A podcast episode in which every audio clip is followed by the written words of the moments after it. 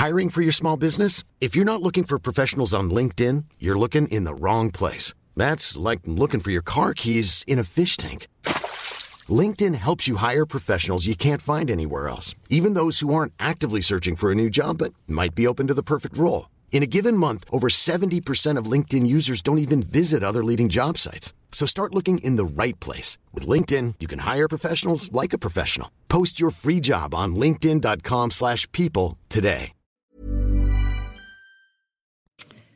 Bonjour à tous et bonjour à toutes. Bienvenue dans Punchline aujourd'hui sur CNews. C'est une déclaration surprise et polémique. Les trois grands fournisseurs d'énergie que sont EDF, Total Energy et Engie appellent les Français à réduire leur consommation de carburant, d'électricité ou de gaz immédiatement face au risque de pénurie et de flambée des prix qui sont une menace selon eux pour la cohésion sociale l'hiver prochain. Comment accepter une telle injonction? Pour ceux qui n'ont pas d'autre choix que de prendre leur voiture Les Français seront-ils les dindons de la farce jusqu'au bout, payant leur énergie à des niveaux records mais sommés de bien vouloir moins consommer? L'automne s'annonce décidément chaud sur le front du pouvoir d'achat et de la grogne sociale. Elisabeth Borne tente tant bien que mal de former un gouvernement d'union comme le lui a demandé le président Macron. Va-t-elle y parvenir et avec quel partenaire politique? On va en débattre ce soir. On verra aussi sur le front de la sécurité que la situation ne s'améliore pas pour les forces de l'ordre, toujours confrontées à des refus d'obtempérer, comme ici à Carcassonne, où un policier a été heurté par le chauffard. Ses collègues ont dû ouvrir le feu et le conducteur a été blessé. Y a-t-il un moyen de stopper cet engrenage de la violence envers les policiers et gendarmes? Va aussi l'évoquer ce soir. Mais d'abord, euh, cette question, on va d'abord peut-être aussi présenter les invités qui sont sur ce plateau. Euh, nous sommes avec Philippe Doucet. Bonsoir Philippe Doucet bonjour encore. Euh, porte-parole du Parti Socialiste. Jonas Haddad, avocat. Bonjour à vous. Gabrielle Cluzel, directrice adjointe de la rédaction de Bonjour Voltaire. Et Régis Le Sommier, grand reporter. Bonjour à tous les Bonjour Bienvenue sur le plateau. On va parler de tout ça, mais j'aimerais euh, que l'on se pose une question. Va-t-on vers un retour du pass vaccinal pour cet été? Face à la recrudescence des contaminations de Covid liées aux variants BA5 venus du Portugal La question du retour de mesures contraignantes est très clairement posée. La semaine dernière, il y a eu une forte accélération des deuxièmes doses de rappel du vaccin, record vendredi avec 54 000 personnes vaccinées. Alors, faut-il prendre d'autres mesures Le retour du masque dans les transports en commun ou voir le passe vaccinal pour aller au restaurant? C'est en tout cas ce qu'a annoncé, ce qu'a dit le maire de Nice, Christian Estrosi. On va écouter les mots exacts qu'il emploie. Si le gouvernement venait à imposer un rappel systématique pour toute la population, je vous informe que nous nous sommes mis en capacité de réactiver le vaccinodrome du Palais des Expositions à compter de l'annonce gouvernementale et que des équipes mobiles sillonneront la métropole au plus proche de ceux qui souhaitent être vaccinés. J'ai euh, des informations selon lesquelles le passe vaccinal d'ailleurs pourrait être réactivé à partir du 1er août prochain. Tout cela indique que euh, naturellement chacun fera ce qu'il entend faire mais qu'il est aussi de notre devoir à toutes et à tous de donner l'exemple. Hein. Naturellement, nous pensions avoir regagné un espace de liberté absolue, euh, les embrassades, les serments de main, euh, le non-port du masque, etc.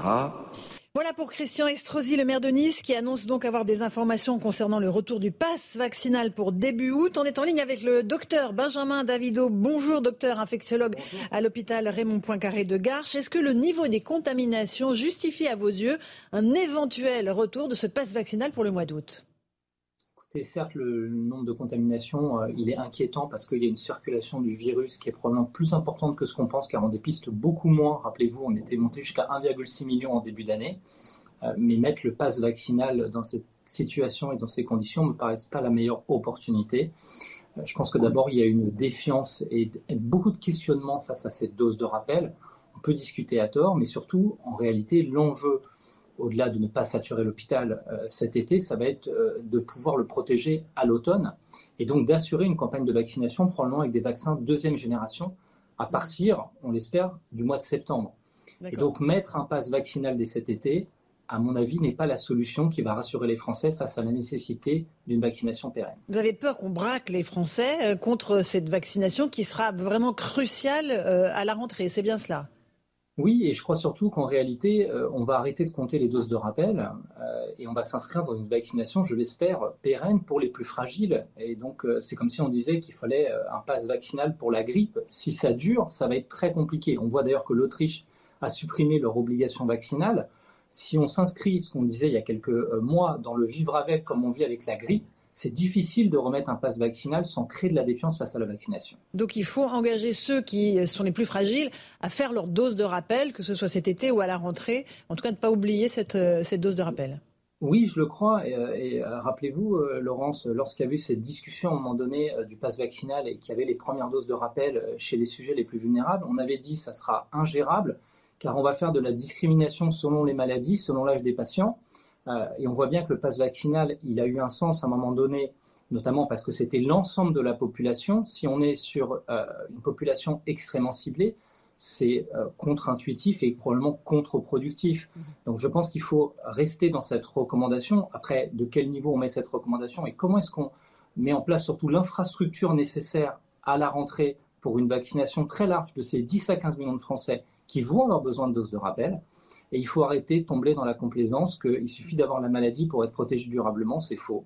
Il faut probablement une immunité hybride et rappelée au cours du temps, comme c'est le cas pour la grippe. Mhm. Et donc, il faut démarrer dès maintenant pour rassurer les Français et surtout être dans la pédagogie. Est-ce qu'il faut, deux petites questions rapides, euh, le retour du masque dans les transports en commun pour freiner quand même euh, la propagation de ce variant Et est-ce qu'il est plus dangereux, le BA5, que ceux qu'on a eu avant?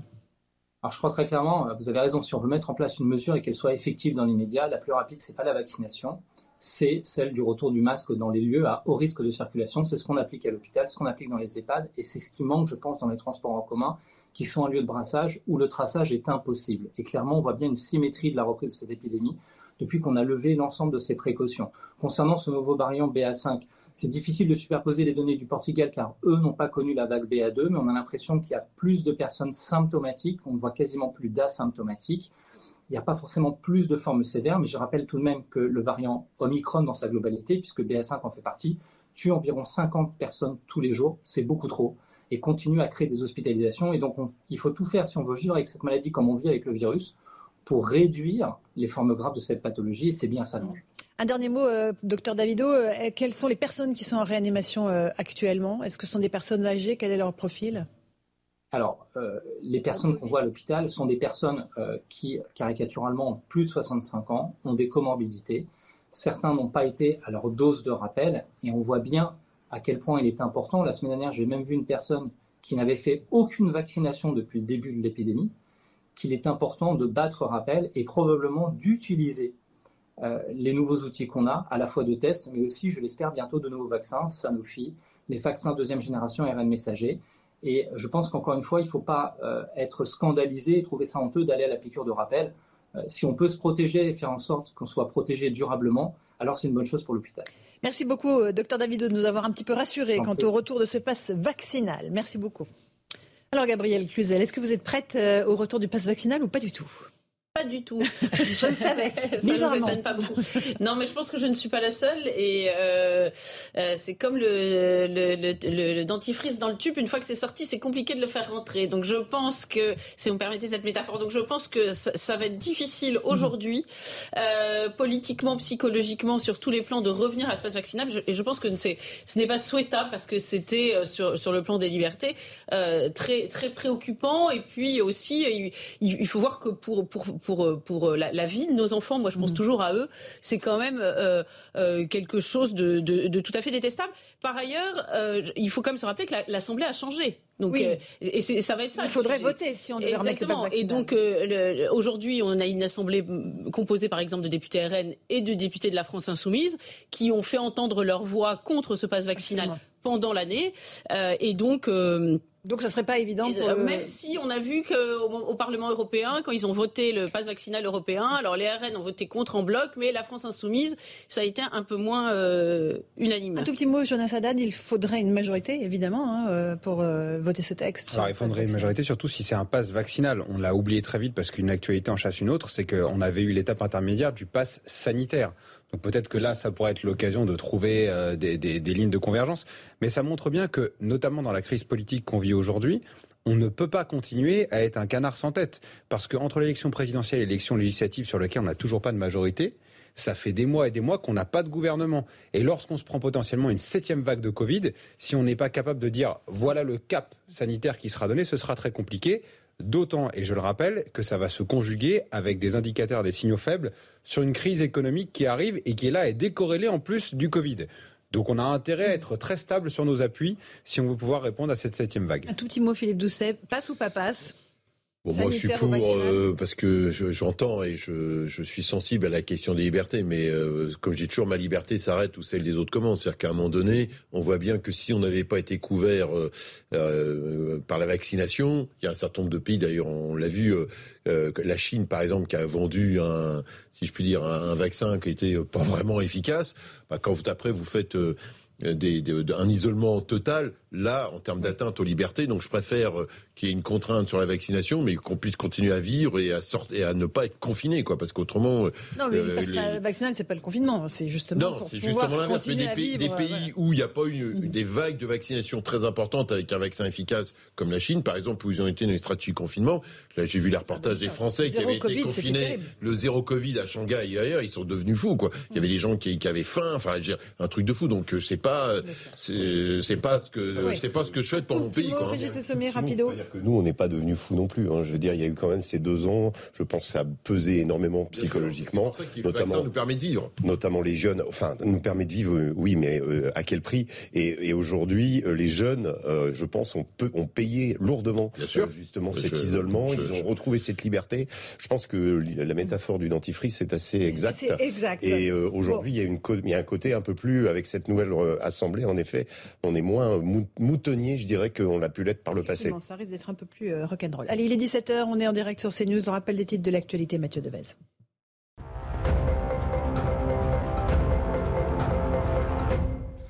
La fin du procès des attentats du 13 novembre 2015, la salle du palais de justice de Paris était archi comble pour la 148e journée du procès pour entendre une dernière fois les 14 accusés. Je ne suis pas un assassin, a notamment déclaré Salah Abdeslam, seul membre encore en vie des commandos. L'accusation a requis contre lui la réclusion criminelle à perpétuité incompressible. Le verdict est attendu mercredi. Le gouvernement prévoit d'augmenter plusieurs aides sociales, dont les pensions de retraite, les APL ou encore le RSA. C'est l'une des solutions proposées dans son projet de loi pouvoir d'achat. Une solution pour tenter de lutter contre l'inflation. Le texte doit être présenté en Conseil des ministres le 6 juillet, puis examiné au Parlement dans la foulée. La population de loups gris est en hausse, leur nombre est désormais estimé autour de 921, une annonce faite par le préfet de la région Auvergne-Rhône-Alpes. Le loup gris, espèce protégée, est essentiellement présent dans les massifs alpins et provençaux. Il connaît une dynamique démographique favorable depuis 10 ans.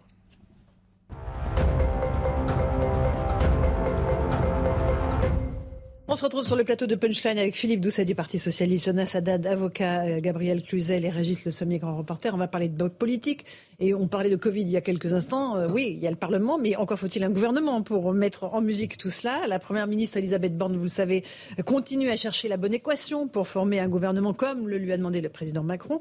Comment peut-elle réussir ce gouvernement d'union, qui n'en serait pas réellement un. Sur place, devant l'hôtel Matignon, se trouvent Gauthier Lebret et Pierre Emco. Alors, qu'est-ce qui se passe en ce moment derrière vous, Gauthier?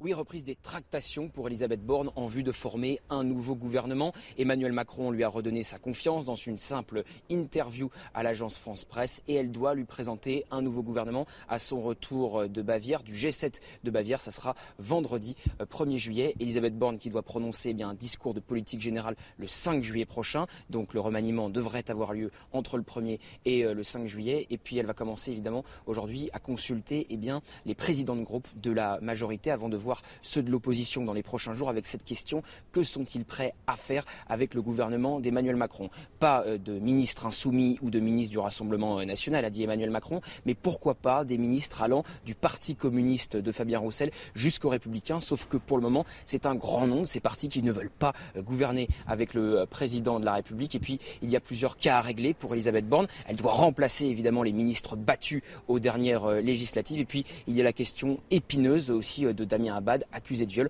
Va-t-il rester ou non au gouvernement? Elisabeth Borne qui reçoit donc aujourd'hui les chefs eh bien, de la majorité avant de recevoir, je vous le disais, ceux de l'opposition dans les prochains jours. Merci Gauthier Lebret et Pierre Amco. Juste un tout petit mot, Régis Le Sommier. Le fait que le RN et la France Insoumise soient déjà mis de côté, euh, ça vous surprend ou pas? Bah, C'est logique dans le logiciel Macron. le logiciel d'Emmanuel Macron, en effet. Mais euh, bon, euh, quand j'entends comment Parti communiste, je me dis tiens, on va on va on va avoir des ministres communistes au gouvernement. Enfin, ça nous rappelle une, une, certaine époque.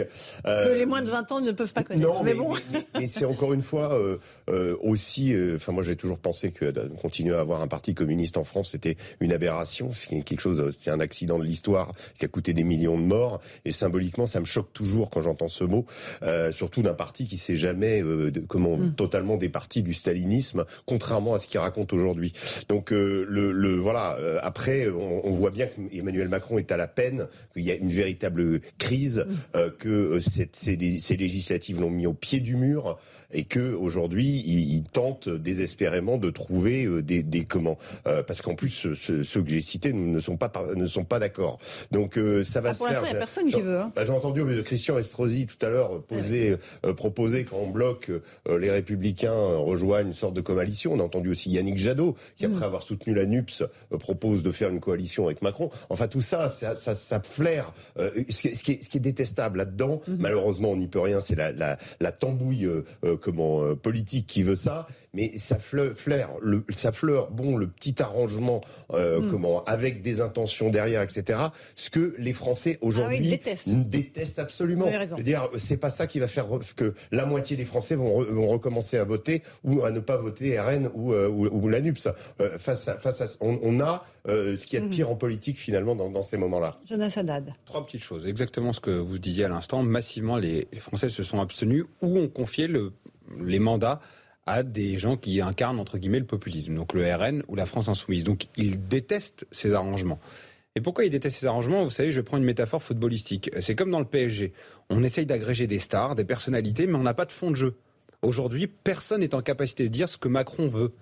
On réouvre par exemple là, depuis ce matin, la centrale à charbon parce qu'on a fermé des usines, euh, des, des réacteurs nucléaires. Donc s'il prend des communistes, est-ce qu'il va être pour le nucléaire ou pas? Bah, S'il prend des républicains. Ils sont pour le nucléaire, les communistes. Mais pas tous. Bah, en tout cas, euh, Fabien Roussel, euh, à tout le moins. Pas, tous. Et, est-ce que s'il intègre des républicains, il va remettre en place une politique de sécurité qui est digne de ce nom? On va continuer à supprimer des images lorsqu'au Stade de France, il y a des gens qui se font agresser. Le problème, c'est pas d'agréger des personnalités. Le problème, c'est de trouver une ligne de crête. Et je pense qu'aujourd'hui, la ligne de crête s'est cassée. J'en terminerai par là parce que euh, Macron a souvent été l'apôtre du en même temps. Euh, il y a quelques jours, Dupont-Moretti nous dit qu'il veut discuter avec le Rassemblement national. Emmanuel Macron, dans l'entre-deux tours de la présidentielle, va draguer les électeurs de la France insoumise. Et puis Papendiaï qui dit qu'il faut pas parler avec le FN, et puis maintenant on dit que finalement on peut parler avec eux. Enfin, c'est plus en même temps là, c'est n'importe quoi. Je pense que les gens sont totalement perdus. Le même Dupont-Moretti parlait à une époque d'éradiquer le FN. Le non mais il y, a plus de capitaine dans, la euh, baraque là. Hein. Alors euh, Philippe Doucet, votre avis Puis après on avance parce que. Donc, oui, bien sûr, je vous passe la parole. Honnêtement, sur euh, le fond de jeu et l'image du PSG, je partage ça. C'est-à-dire que du coup, aujourd'hui, il y aura pas, il peut y avoir peut-être quelques débauchages individuels, mais Fabien Roussel. Il a dit non ce matin, sur mon plateau. En fait, il dit, non, non. Il a dit non. Il a dit non parce que l'ISF, parce que l'ISF est, est la retraite à 65 ans. On l'impose à grande fortune. Donc ça n'existe pas. Donc le Parti socialiste ne bougera pas, les Verts ne bougeront pas, les communistes ne bougeront pas. Évidemment, la France insoumise ne bougera pas. Donc du coup, l'ouverture ou la coalition ou je sais pas quoi, l'accord, ce n'est pas parce qu'il veut se dire j'écoupe la nuit en morceaux. Bon, ça n'existe pas. Ça ne sera pas à droite. Donc ça ne sera pas. Euh, donc, non, mais, je non. dire qu'il n'y a aucun parlementaire qui n'a souscrit à cette initiative. Tous ceux qui souscrivent, c'est Estrosi, etc. Ce sont, que des maires ou des présidents de région. Donc, en fait, le vrai sujet sur le fond de jeu, c'est où ils trouvent un accord de la coalition avec les Républicains sur des thématiques sur lequel il peut y avoir une convergence ou pas entre ensemble les républicains. Le reste, puisque le Front National, le Sénat, enfin le Rassemblement National, le Sénat, et globalement la NUP, ça sera non, quelques individualités à part, et encore, et encore, ils se feront très, très vite marginaliser. Donc, où ils trouvent un accord de coalition avec les Républicains, ils se mettent autour de la table en disant, bah voilà, Christian Jacob, c'est quoi votre liste, comme le font les Allemands, votre liste de courses, c'est quoi Nous, ensemble, c'est quoi Et puis, on arrive à converger, on n'arrive pas à converger. Le reste n'existera pas. Ça peut durer des mois. Voilà. oui, chez les Allemands, ça dure des mois. Si on limite les Allemands, là, oui, sur les Allemands, de gouvernement pendant Oui, mais pourquoi Parce que du coup, qu'est-ce que font les Allemands Ils prennent un stylo et puis ils font lignani. Alors, centrale à charbon, pas centrale à charbon. Les accords sur la défense, et voilà. Et ça veut dire avoir une négociation vraie. Ils ont l'habitude, ce qui n'est pas le cas de. Alors, Gabriel, Hein, qu'est-ce que vous en pensez? Euh, non, mais moi, ce qui me frappe, c'est que je, suis d'accord. Enfin, j'imagine que c'est ce que vous voulu dire, c'est qu'il n'y a pas, en, réalité, il n'y a pas de projet. Donc, on cherche à agréger de la carpe et le lapin, euh, euh, la chèvre et le chou, mais il n'y a pas de projet global. Donc, on voit pas très bien où, ça va partir. D'ailleurs, il l'a dit dans son allocution. Et quand on a besoin de le dire, en général, c'est que ça va pas de soi. J'ai été élu sur un sur un projet, je sais plus quel est son nom, un, projet concret, un projet réel. Je ne sais plus exactement quelle était sa phrase. Et en réalité, personne ne sait quel est ce projet. Alors d'ailleurs, il, parle d'un gouvernement d'action. C'est encore un peu des mots, pardon, un peu creux. Qui penserait à faire un gouvernement d'inaction Non mais bon, et c'est un gouvernement de gland. voilà, un gouvernement dont on fait rien du tout. Donc c'est là, là aussi, on voit qu'on est vraiment dans l'habillage euh, marketing et cosmétique. Et, et, puis il y a quand même quelque chose de profondément choquant dans sa désignation de parti de gouvernement. Alors il fallait dire aux Français qu'il y avait certains députés qui étaient députés de seconde zone. En fait, ils ont bien rigolé, ils ont élu des gens, c'est bien, vous savez bien. Maintenant, on siffle la fin de la récréation. Parmi les députés, il y a les, les, les, députés de première classe, ceux qui sont des partis de gouvernement. C'est pas très bien ce que c'est d'ailleurs. Ils, ils ont participé au ah, gouvernement, mais ça n'a bah, pas été brillant. quand même, regardez chez les Insoumis, quand vous avez des gens qui savent même pas écrire le mot assemblée correctement et qui sont des anciens dealers et qui défendent euh, moustiques, oui, c'est pas des partis de gouvernement. alors, à ce moment-là, il fallait les empêcher de se présenter. Mais moi, moi je, pardon, j'ai un, un, un, fort euh, euh, sentiment démocratique, voilà. et, et, finalement, ben, on se rend compte qu'on fait, on fait élire des gens et puis à la fin, on leur dit bon bah vous, vous vous allez dans la troisième classe de l'Assemblée. Eux, alors eux, ils sont chics, c'est des, c'est, on, les prend, ils, ont le droit de gouverner. Alors pardon, mais comme on voit en plus comment les partis de gouvernement ont mis la France dans le mur de ces, cinq dernières années, ça fait doucement rigoler. Et moi, je partage l'avis de mon voisin. Euh, donc les communistes sont fréquentables.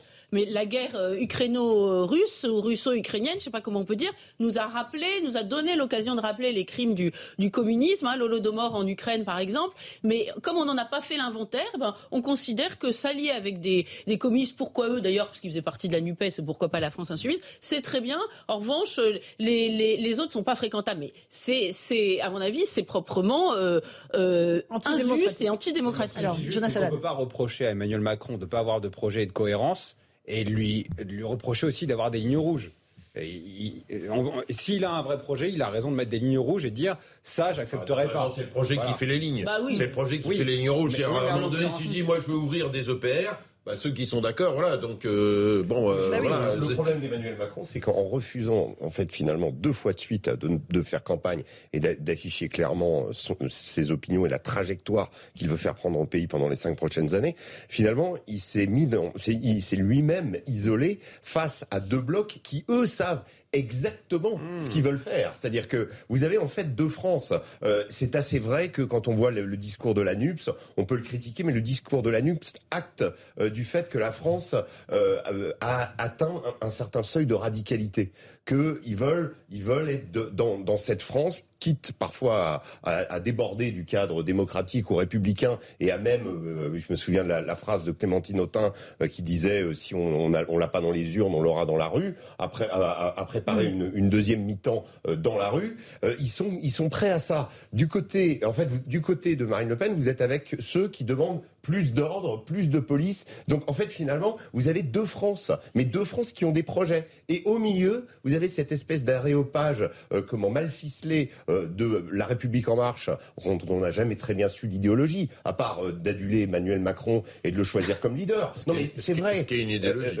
oui, mais mais comment ce, ce, groupe parlementaire qui était, vous vous souvenez, comment sanctifié quand il est arrivé comme étant le renouvellement de la classe politique, en fait, c'est divisé en trois blocs donc euh, pendant les cinq ans. Et donc aujourd'hui, bah, il y, a, y, a, ceux qui ont réussi à se faire réélire, et puis euh, autour de ça, bah, la République en marche, qui, euh, comment les Républicains qui essayent de résister, mais sans trop savoir où se positionner. Il faut qu'à un moment donné, il faut que Emmanuel Macron saute dans l'ambiguïté. Il faut qu'il sorte dans l'ambiguïté parce qu'autrement il n'aura pas d'accord de la coalition. Il faut bien se mettre d'accord sur, sur des éléments. Je termine. Le problème de celui qui y va avec Emmanuel Macron aujourd'hui, c'est qu'il risque je veux dire, il risque énormément. C'est pas un, je veux dire, c'est pas un cadeau de d'intégrer le gouvernement pour, et précisément euh, pour, euh, pour les, les gens de, de, de pour les républicains. S'il veut un gouvernement dans ce pays, dans un cadenas de gens qui savent où ils vont. S'il veut un gouvernement dans ce pays, il va bien falloir qu'effectivement, sur un certain nombre d'éléments programmatiques, ils se mettent autour de la table avec ceux donc, qui sont finalement les plus proches,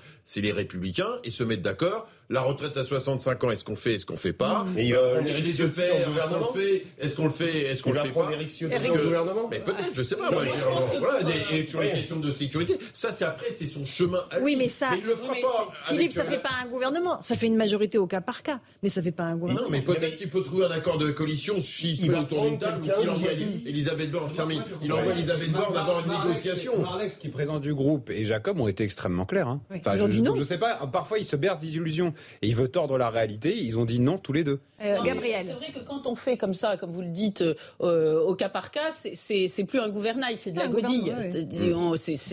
C'est plus lisible ni, euh, ni audible. Mais pour LR, ça risque d'être le baiser de la mort hein, pour ce qui reste de LR. Parce que sur le coup, ils vont trouver que c'est une, une, très bonne idée et puis ils vont être absorbés. Moi, je pense que jusqu'à présent, c'est ce qui s'est passé avec tous ceux qui ont approché la République en marche. Il y a aussi une autre grille de lecture, c'est que on appelle parti de gouvernement ceux qui sont plutôt européistes, qui ont une vision d'Europe fédérale, comme Emmanuel Macron, euh, euh, et, et, on écarte du cercle des gens raisonnables, hein, pour reprendre la formule bien connue, des partis de gouvernement, ceux qui ne le sont pas, ce qui que partagent, malgré toutes leurs euh, différences que l'on sait nombreuses, le RN et, la France insoumise. Je pense que la, la grille de lecture, elle est là, parce qu'en fait, Emmanuel Macron, on le sait, ce qui l'intéresse peut-être plus que la France, c'est l'Europe. Allez, on fait une toute petite pause de temps du fil info, 17h15, avec Mathieu Deves sur CNews.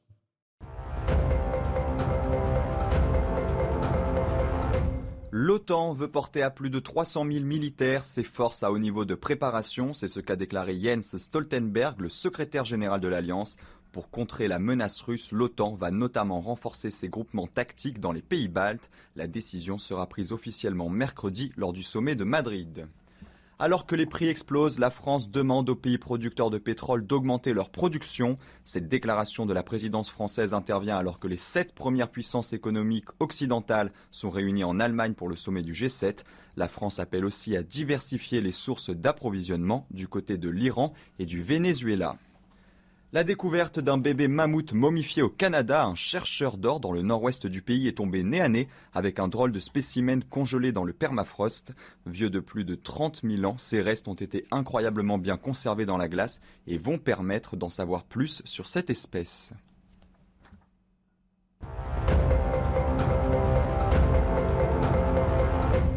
On se retrouve sur le plateau de Punchline avec nos invités. J'aimerais qu'on aborde maintenant un sujet que j'ai évoqué tout à l'heure. Euh, les trois grands fournisseurs d'énergie en France, Total Energy, Engie et EDF, nous engagent donc à réduire notre consommation, mais tout de suite, parce que sinon c'est la catastrophe cet hiver, nous ont-ils dit. Comment est-ce qu'on peut comprendre ça alors qu'il y a quelques jours encore le gouvernement nous expliquait qu'il n'y avait aucune inquiétude à avoir euh, sur le gaz, notamment pour l'hiver prochain À quoi joue-t-on? Explication de Simon Guillain, puis je vous passe la parole ensuite. Ils appellent les Français à limiter immédiatement leur consommation de carburant, de gaz et d'électricité. L'effort doit être immédiat, collectif et massif. Chaque geste compte. Les dirigeants d'EDF, d'Engie et de Total se sont accordés. Et face à cet appel, les Français semblent plutôt compréhensifs et prêts à faire des concessions. Dans tous les cas, on n'a pas trop le choix. Hein, il y a des choses qui sont arrivées euh, suite à la guerre. Arrêter les appareils en veille, sortir plus et rester moins chez soi. Bon, j'ai déjà réduit un petit peu ma consommation en baissant d'un degré, mais euh, est-ce que tout le monde va pouvoir faire ça? Comme plusieurs pays d'Europe, la France ne reçoit plus de gaz russe, mais le président de la Commission de régulation de l'énergie se veut rassurant. Oui, nous avons des non pas des craintes ni des doutes, nous avons à travailler. L'hiver va être tendu et je pense qu'on va arriver à passer l'hiver. Le gouvernement confirme de son côté envisager le redémarrage provisoire d'une centrale électrique à charbon à Saint-Avold dans Moselle. Euh, alors, est-ce que je suis la seule à être surprise par cet appel, euh, Gabriel Gruzel euh, D'un côté, on nous dit tout va très bien, on va passer l'hiver, mais en même temps, alors vous payez un max l'essence, mais alors surtout, s'il vous plaît, arrêtez d'en consommer. Enfin, tout ça est complètement ubuesque. Oui, mais la petite phrase, ne vous inquiétez pas, on va passer l'hiver, m'a fait un peu peur parce que j'imaginais pas que nous ne passerions pas l'hiver. Et c'est vrai que moi, je croyais qu'on sanctionnait les Russes, mais mais pas nous. Donc c'est quand même très troublant. Nous avons l'impression que finalement des sanctions été prises qui n'ont pas anticipé les conséquences sur, sur nous autres, Français par exemple, et sans doute Européens. Et, évidemment, ce sont une fois de plus les, parties les plus rurales de la France qui vont souffrir. Parce que qui doit se chauffer plus que les autres? Il fait plus froid dans une, grande, une maison à la campagne au milieu d'un jardin que dans, dans, un appartement. Il n'y a pas de transport en commun, on est obligé de prendre sa voiture pour aller travailler. Donc on voit bien que c'est toujours la même France qui va souffrir. Et, c'est quand même, euh, là, là, encore, très, très troublant et peut-être porteur de, de, de, grondes à venir. Parce que euh, tout cela n'avait pas du tout mm-hmm. anticipé. On nous avait dit qu'on mettrait la Russie à genoux, mais pas les Français. Voilà, encore une fois. Donc ça, c'est assez, c'est assez euh, incroyable. Et puis par ailleurs, on nous annonce la réouverture des, des, des, centrales à charbon. Moi, je croyais que ça polluait beaucoup, il faut savoir. Celle de Saint-Avold.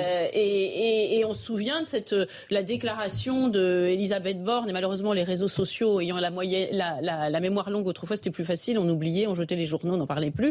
Et il y a cette petite phrase où elle disait, elle s'engageait, je crois que c'est pour la fermeture de Fessenheim, où elle, s'engageait personnellement dans cette fermeture avec beaucoup d'assurance, évidemment, la met en difficulté actuellement. Euh, Philippe Doucet.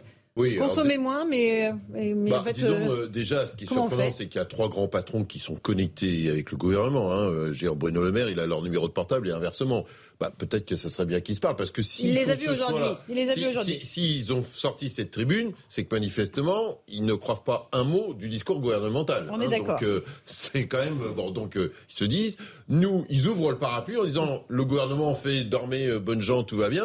Mais eux, ils se disent, en octobre, en novembre, en décembre. Les, retours de bâton, ça va être pour nous. Donc en fait, ils disent non, non, le bâton, c'est pas pour nous, c'est pour vous. Donc ça, c'est le premier élément. Le deuxième élément, on voit bien que sur les questions de politique euh, énergétique, bah, à un moment donné, quand on est dépendant des Russes, bah, dire, euh, on ferme peut-être pas Fessenheim. Euh, et euh, là aujourd'hui, on a euh, un tiers, je crois, de notre de nos centrales parcs nucléaires qui sont en petite, en maintenance, carénage, grand carénage, avec des nuances selon l'état des centrales, et qu'on se retrouve un peu coincé. Je rappelle que nos amis allemands, eux, qu'on fait plaisir, Angela Merkel, Vladimir Poutine, je t'embrasse, tu m'embrasses, nous nous embrassons. Eux, ils ont fermé toutes leurs centrales nucléaires. Aujourd'hui, ils produisent, ils ont relancé toutes leurs centrales à charbon. Euh, à fond parce que évidemment à un moment donné ils ont bah, relancé un programme nucléaire ils ont lancé un programme nucléaire mais en tout cas pour le moment ils relancent le charbon le lignite tout ça et donc on a clairement cette difficulté là donc oui il nous reste je crois deux centrales à charbon une au Havre et une à Saint-Avold. Euh, à mon avis les deux vont tourner hein. les deux vont tourner cet hiver parce que ça va être compliqué de tenir parce que personne aujourd'hui le gouvernement euh, dans la situation dont on parlait politiquement va pas expliquer bon bah en plus vous allez avoir froid cet hiver hein. on, on parle souvent de la sécurité comme le talon d'Achille du gouvernement. Moi je pense que l'énergie en est un aussi tout aussi massif. C'est le deuxième talon de l'autre côté de la jambe. L'énergie, c'est quoi? C'était d'abord notre premier avantage compétitif dans les entreprises françaises. C'est pas sur la masse salariale qu'on était bon, puisqu'en général notre masse salariale était élevée. C'était sur l'énergie qui était peu chère. Pourquoi? Parce que l'intuition gaulliste du nucléaire et méthodiquement, depuis là même une trentaine d'années, on a détruit ce secteur en ne renouvelant pas le parc nucléaire et en mettant massivement l'argent sur euh, l'éolien et sur le solaire qui n'ont pas euh, rendu les promesses qui étaient données. Deuxièmement, concernant les particuliers, ben non, ça n'a pas rendu les promesses qui étaient données. Bon, allons-y, allons-y. milliards. Faut que Monsieur Deuxièmement, concernant les particuliers, on voit bien que le chèque qui sera donné régulièrement pour l'énergie ne suffira pas à pallier les impôts qui sont toujours en place. On donne des chèques aux gens alors qu'on ne baisse pas les impôts qui sont sur l'essence. Donc il faudrait tout simplement pour les entreprises continuer à avoir de la croissance. Je rappelle quand même que la croissance, c'est de l'énergie qu'on transforme. C'est rien d'autre depuis des millénaires. Redonner de la compétitivité en relançant notre production nucléaire et concernant les particuliers, baisser les impôts. Vous voyez, ça, ce serait par exemple un bon accord pour un gouvernement qui aurait un peu de tenue, quoi. Euh, Régis Sommier, sur l'énergie. Mais sur l'énergie, la vraie, enfin, la, vraie question qu'on doit se poser aujourd'hui, c'est euh, a-t-on gagner et va-t-on ou peut-on espérer gagner euh, le pari qui a été fait au début de la guerre en Ukraine, c'est-à-dire de mettre la, Russie à genoux euh, avant la guerre. Non, non, non, non. Les problèmes d'énergie. Oui, non, mais je, ne dis pas ça. Mais ce, que je dis, c'est que les sanctions qui ont été appliquées, souvenez-vous, bah, la phrase de Bruno Le Maire, hein, qui, je mettais, ouais, je voilà, à genoux l'économie russe. on savait qu'il y aurait une contrepartie. On savait que on paierait, voilà. Maintenant. Euh, on regarde ce qui est en train de se passer. Moi, je pense à, un, comment euh, une, une affaire qui a été, enfin, une, des pratiques qui ont été révélées par le, le, journal espagnol El Mundo, euh, qui dit qu'aujourd'hui les Russes vendent du pétrole à l'Inde qui nous revend le pétrole trois fois plus cher.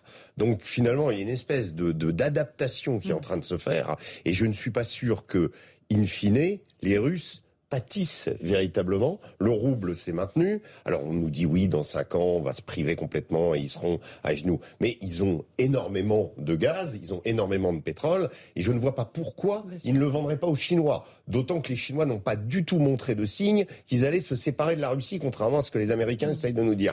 Donc en fait, en réalité, nous, on va être contraints d'acheter le gaz américain. Euh, on n'a pas encore les installations, donc ça va prendre beaucoup de temps. Donc on va, arriver dans un tunnel quand même. Alors, on va on continue ce débat dans un instant, parce qu'il est euh, passionnant. on sort du gaz. on parlera de ça dans un instant. Régis Le Sommier, Philippe Doucet. on fait une petite pause. On retourne dans un instant dans Punchline. On parlera aussi de ce qui se passe en Ukraine. Un missile a frappé un centre commercial très fréquenté. Il y a plusieurs morts, beaucoup de blessés, euh, affirment les autorités, dans le centre de l'Ukraine, ce missile russe. On y revient dans un instant. À tout de suite. On se retrouve sur le plateau de Punchline avec nos invités. Nous sommes avec Philippe Doucet du Parti Socialiste, Jonas Haddad, avocat, Gabriel Cluzel de Boulevard Voltaire et Régis Le Sommier, grand reporter. On évoquait la situation sur le plan énergétique euh, en Europe, euh, avec évidemment la crise sur le pétrole et le gaz russe. Évidemment, tout est très lié à la situation en Ukraine. Euh, Régis Le Sommier, on a appris euh, pendant cette émission qu'un missile russe avait frappé un centre commercial très fréquenté dans le centre de l'Ukraine, euh, dans la ville de Kremenchuk. Il y avait au moins un millier de personnes dans ce centre commercial. Les images sont terrifiantes. Il y avait euh, des enfants, euh, des civils, que des civils dans ce centre commercial.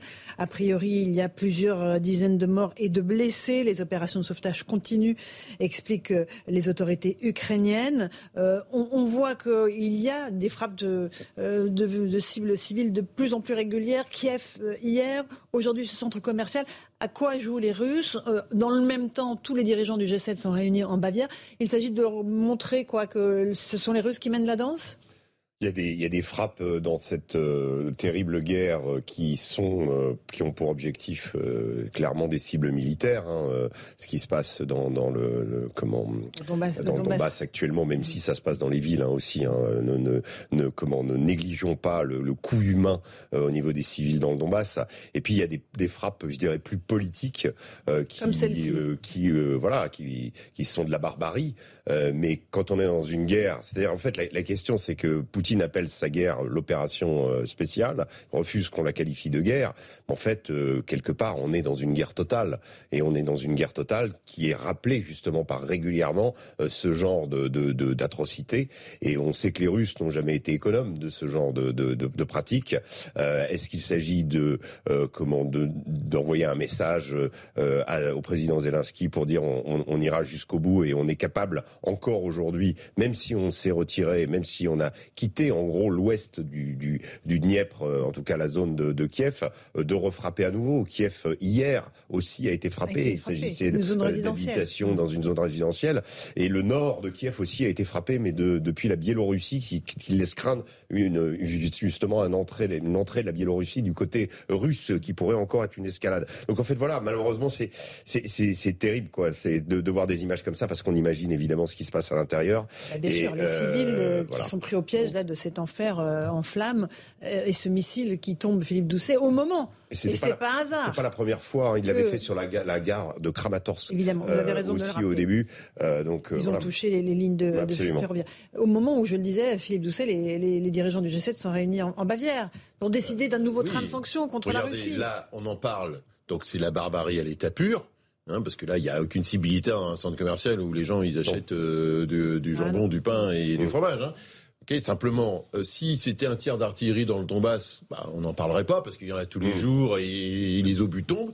Et donc aujourd'hui, bah, nous on en parle ici. Euh, je suis sûr que sur les chaînes allemandes, belges, italiennes, on en parle. Mmh. Et donc effectivement, c'est euh, coucou, je suis là et j'ai une capacité de destruction. Et vous qui êtes le G7 en Bavière et qui avez décidé de continuer mmh. à porter la conflictualité, plus les Européens qui ont euh, validé l'ouverture des candidatures de l'Ukraine et de la Moldavie, c'est, je vous rappelle, par, le, par la boucherie la plus ignoble, je suis là. Ah, donc, et, c'est vrai qu'on est dans une logique de guerre totale, c'est que Poutine se rend compte que bah, le système tient, à la fois l'Ukraine tient, l'armée ukrainienne tient, le pays, l'Ukraine en tant que ce pays-nation, il tient, le soutien de l'Europe tient, au contraire même, c'est un saut important, et donc bah, on est dans, dans une guerre totale qui va être de plus en plus dure. Elle est déjà plus dure dans le Donbass qu'avant, et elle va continuer à être extrêmement, euh, extrêmement violente. Extrêmement violente. On a vraiment l'impression d'être dans deux siècles. C'est-à-dire que nous, on est au 21e siècle. On parle, et c'est bien d'ailleurs, on négocie, on communique, on donne des sanctions. Mais Poutine, il est encore au début du XXe siècle. quoi. C'est-à-dire, en gros, on, tue des gens, on essaye de prendre des territoires, et c'est sa vision différente. Donc j'espère qu'à un moment, on va trouver des, lignes pour qu'on essaye de se rencontrer ces deux siècles. Mais nous qui sommes dans un siècle dans lequel on veut d'abord au départ la paix et après on voit s'il y a un conflit, lui on a l'impression qu'il veut le conflit et puis après il négocie la paix. Et, et c'est assez terrifiant de voir ces images-là on a l'impression d'être revenu 150 euh, ans en avant. Quoi. Et là, on a les images du président Zelensky qui s'est adressé en visioconférence aux, donc aux dirigeants du G7 que euh, l'on voit sur cette image de dos, Joe Biden et à droite Emmanuel Macron. Gabriel Cluzel, euh, ce bombardement sur un centre commercial, on va revoir les images, cette ignominie qui touche des civils à un moment évidemment de, de vulnérabilité totale. C'est ah bah, vraiment un signe que Poutine ne lâchera rien c'est évidemment euh, horrible. Hein. On s'imagine, comme disait euh, Régis Le Sommier, euh, ce qui peut se passer à l'intérieur. C'est vrai que c'est c'est pas pas des scènes qu'on imaginait voir si près de nous. Mais il faut voir aussi que notre faiblesse est, une arme de guerre aussi. Parce que pour revenir au sujet précédent, c'est-à-dire que de voir que finalement ceux qui, infligent qui veulent infliger des sanctions se tirent une balle dans le pied, c'est donner une arme supplémentaire euh, à, Vladimir Poutine. Et, je crois que les enjeux de souveraineté ont été euh, sous-appréciés dans tous les domaines. Mais sur ce sujet-là, Gabriel, sur ces bombardements de, civils. Euh, bah oui, mais c'est bah écoutez, que vous dire de plus sinon que c'est absolument atroce et que il faudrait absolument que cette guerre cesse et, trouver une issue. Moi, je, malheureusement, je ne peux pas rien vous dire de plus, mais c'est effectivement, vous disiez de, de siècle, vous parliez du siècle passé. c'est des scènes que l'on ne s'imaginait pas. Alors il y a eu la Yougoslavie, il y a eu des guerres hein, en Europe, mais on ne s'imaginait pas voir sur nos sur nos territoires de, des scènes de ce genre-là. Si on analyse les images, on espère, puisqu'on voit quand même qu'on est sur un parking et qu'il n'y a pas l'air d'avoir trop de voitures sur le parking. Donc on peut peut-être espérer qu'il n'y avait pas trop de trop de personnes. Mm. Euh, je veux dire, voilà, c'est ce qu'on peut dire. On peut pas. On verra, espérons en tout cas, voilà, quelques voitures et des, gens qui en euh, sortent. Donc peut-être que peut-être que le bilan sera pas aussi lourd qu'on me laisse, leur laisse penser les flammes. Faut que ça nous serve d'avertissement aussi, c'est-à-dire que je pense que nous sommes rentrés dans l'idée que la guerre, c'était, euh, je reprends là encore votre expression, pour les, les, les, siècles passés, en tout cas pour en ce qui nous concerne, et, et, on voit bien qu'elle peut nous rattraper assez rapidement. C'est le retour du tragique dans l'histoire, cette euh, guerre, euh, cette invasion de l'Ukraine par la Russie. C'est le retour du tragique dans l'histoire, et on n'est plus notre petite bulle de paix depuis 45 Un mot, Régis Le Sommier, de ce qu'a dit le président Zelensky en visioconférence, je le disais, aux dirigeants du G7. Il a notamment dit qu'il souhaitait que la guerre se termine avant l'hiver. On a du mal à voir comment ça pourrait être euh, réalisable. Bah, je pense que lui, il a, intérêt, son pays, à, à, payer un coût déjà euh, terrible, énorme euh, à cette guerre. Évidemment, c'est pas lui l'agresseur, c'est Poutine l'agresseur, et, l'Ukraine a été pour partie envahie à 20% hein, de son territoire. Donc une, zone aussi qui empêche les Ukrainiens de de leur donner des lignes de vie économiques avec l'accès aux mers, aux ports. Hein. On, ne va pas revenir sur la crise alimentaire qui, qui peut-être se profile en tout cas, euh, c'est un gros problème pour l'Ukraine. Son économie, qui était déjà moribonde avant la guerre, euh, ne risque pas euh, de, rebondir. Si l'option européenne est choisie et, et, comment elle peut apporter un soulagement à l'Ukraine, ça lui permettra de vivre. Mais en tout cas, il y a peut-être une urgence aussi là, de ce côté-là. En tout cas, euh, euh, si le président Zelensky souhaite que la guerre soit terminée avant, avant euh, l'hiver, il va falloir qu'il nous explique quelle est sa notion de victoire.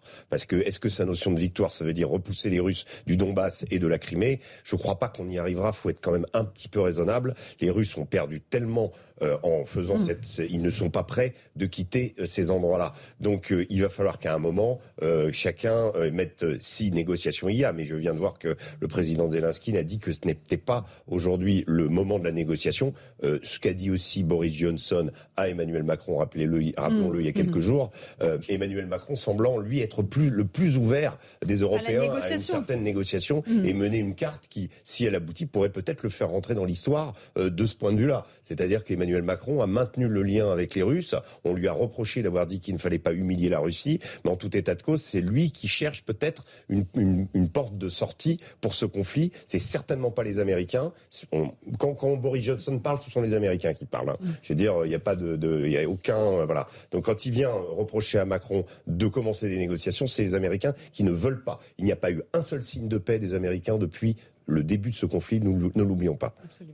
Un dernier mot là-dessus. L'intérêt des Américains, c'est que aujourd'hui, ils veulent, enfin, ils pensent qu'il peut y avoir une défaite stratégique pour Poutine.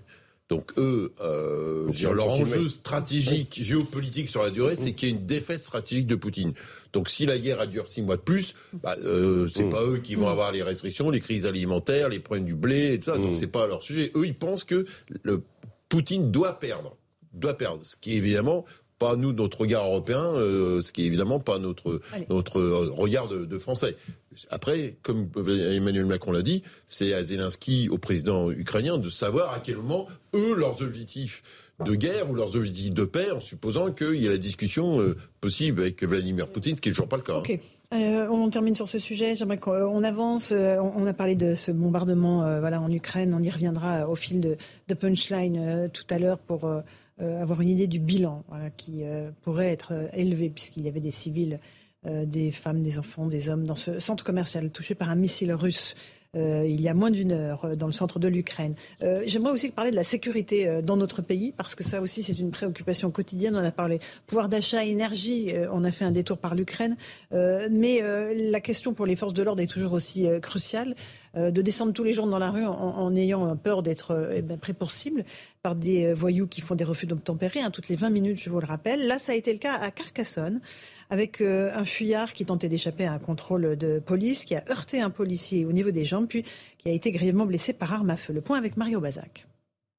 Oui, les faits remontent à jeudi dernier vers 21h30. Des policiers de la BAC repèrent le conducteur d'un véhicule qui conduit dangereusement. L'homme refuse d'obtempérer, percute à plusieurs reprises des voitures stationnées et des barrières avant de faire marche arrière. À ce moment-là, les policiers sont sortis de leur voiture. L'un d'eux va être percuté au niveau du genou. Le conducteur va ensuite repartir vers l'avant en direction d'autres fonctionnaires de police. C'est là qu'un policier décide de tirer, de faire usage de son arme à cinq reprises. Le conducteur euh, du véhicule est blessé, touché euh, deux fois à la cuisse et à l'épaule. Il a été euh, hospitalisé. Son pronostic vital n'est pas engagé. Il est déjà connu des services de police et pour l'instant, son état de santé n'est pas compatible avec une garde à vue. La famille de cet homme a décidé de porter plainte pour comprendre ce qu'il s'est exactement passé, notamment après la diffusion d'une vidéo sur les réseaux sociaux qui met à mal la version des policiers. Selon la famille de cet homme, le conducteur du véhicule aurait été été visé alors qu'il tentait de prendre la fuite à pied, une version que dément euh, formellement une source policière que nous avons euh, contactée. Deux enquêtes ont été ouvertes, une première par le parquet de Carcassonne qui vise le conducteur, notamment euh, pour tentative d'homicide sur personne dépositaire de l'autorité publique, et une deuxième enquête ouverte par l'IGPN de Marseille qui vise cette fois les policiers pour violence volontaire avec arme par personne dépositaire de l'autorité publique. Les policiers présents au moment du refus d'obtempérer devraient être auditionnés prochainement. Et en parallèle, le parquet de Carcassonne rappelle que l'enquête ne fait que débuter, que des vérifications sont en cours, les relevés euh, balistiques, les images de vidéosurveillance, mais aussi celles euh, sur les réseaux sociaux vont être euh, analysées et confrontées à la version de chacun. Merci beaucoup Mario Bazac. On voit évidemment que là encore c'est un cercle vicieux. En fait c'est un cercle sans fin. Jonas Haddad, c'est la violence qui, qui entraîne la violence et il y a une violence légitime, hein, celle des forces de l'ordre. Et puis il y a le fait que ben, leur fonce dessus maintenant systématiquement en France. Mais qu'est-ce qu'ils font dans l'État Pourquoi on accepte de se mettre dans un État? C'est parce qu'on accepte de confier à l'État le monopole de la violence légitime pour nous protéger. Donc normalement, ce serait l'alpha et l'oméga de toute politique. Même quand on est dans une crise politique comme actuellement, la continuité de la sécurité de l'État et de ceux qui assurent la sécurité de l'État devrait être une, priorité. Euh, si on était ministre de l'Intérieur, tous les matins, il devrait avoir des conférences de presse pour expliquer quelle serait l'action pour protéger ceux qui nous protègent. Ça n'est pas le cas.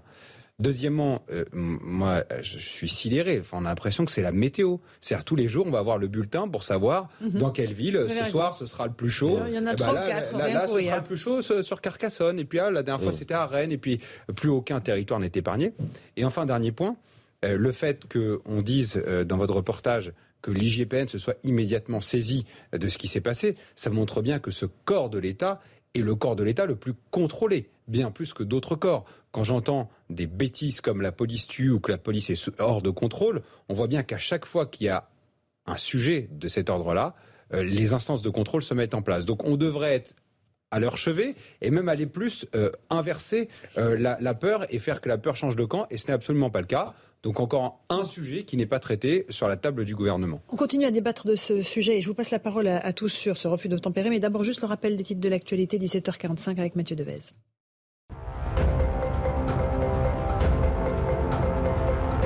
Le G7 durcit ses sanctions contre la Russie. Le sommet s'est ouvert hier en Allemagne. Les dirigeants ont notamment décidé d'un embargo sur l'or russe. La Maison-Blanche déclare réfléchir à un mécanisme pour plafonner au niveau mondial les prix du pétrole russe. Le sommet doit s'achever demain. À l'ouverture de son procès, Jean-Marc Reiser nie toujours avoir voulu tuer Sophie Le Devant les assises du Barin, l'accusé de 61 ans dit n'avoir jamais souhaité la mort de l'étudiante de 20 ans. Il a mis plus de deux ans à avouer l'avoir tué et jeté en forêt son cadavre démembré.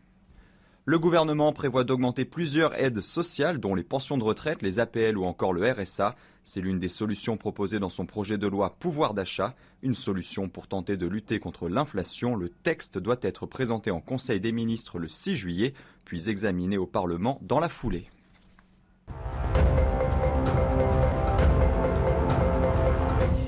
On se retrouve sur le plateau de Punchline. Gabriel Cluzel, on évoquait ce refus d'obtempérer à Carcassonne avec euh, un homme qui fonce sur des policiers, une vidéo amateur comme toujours. Euh, Dieu merci, maintenant on a, des images de ce qui se passe et euh, les policiers qui ouvrent le feu pour stopper la voiture.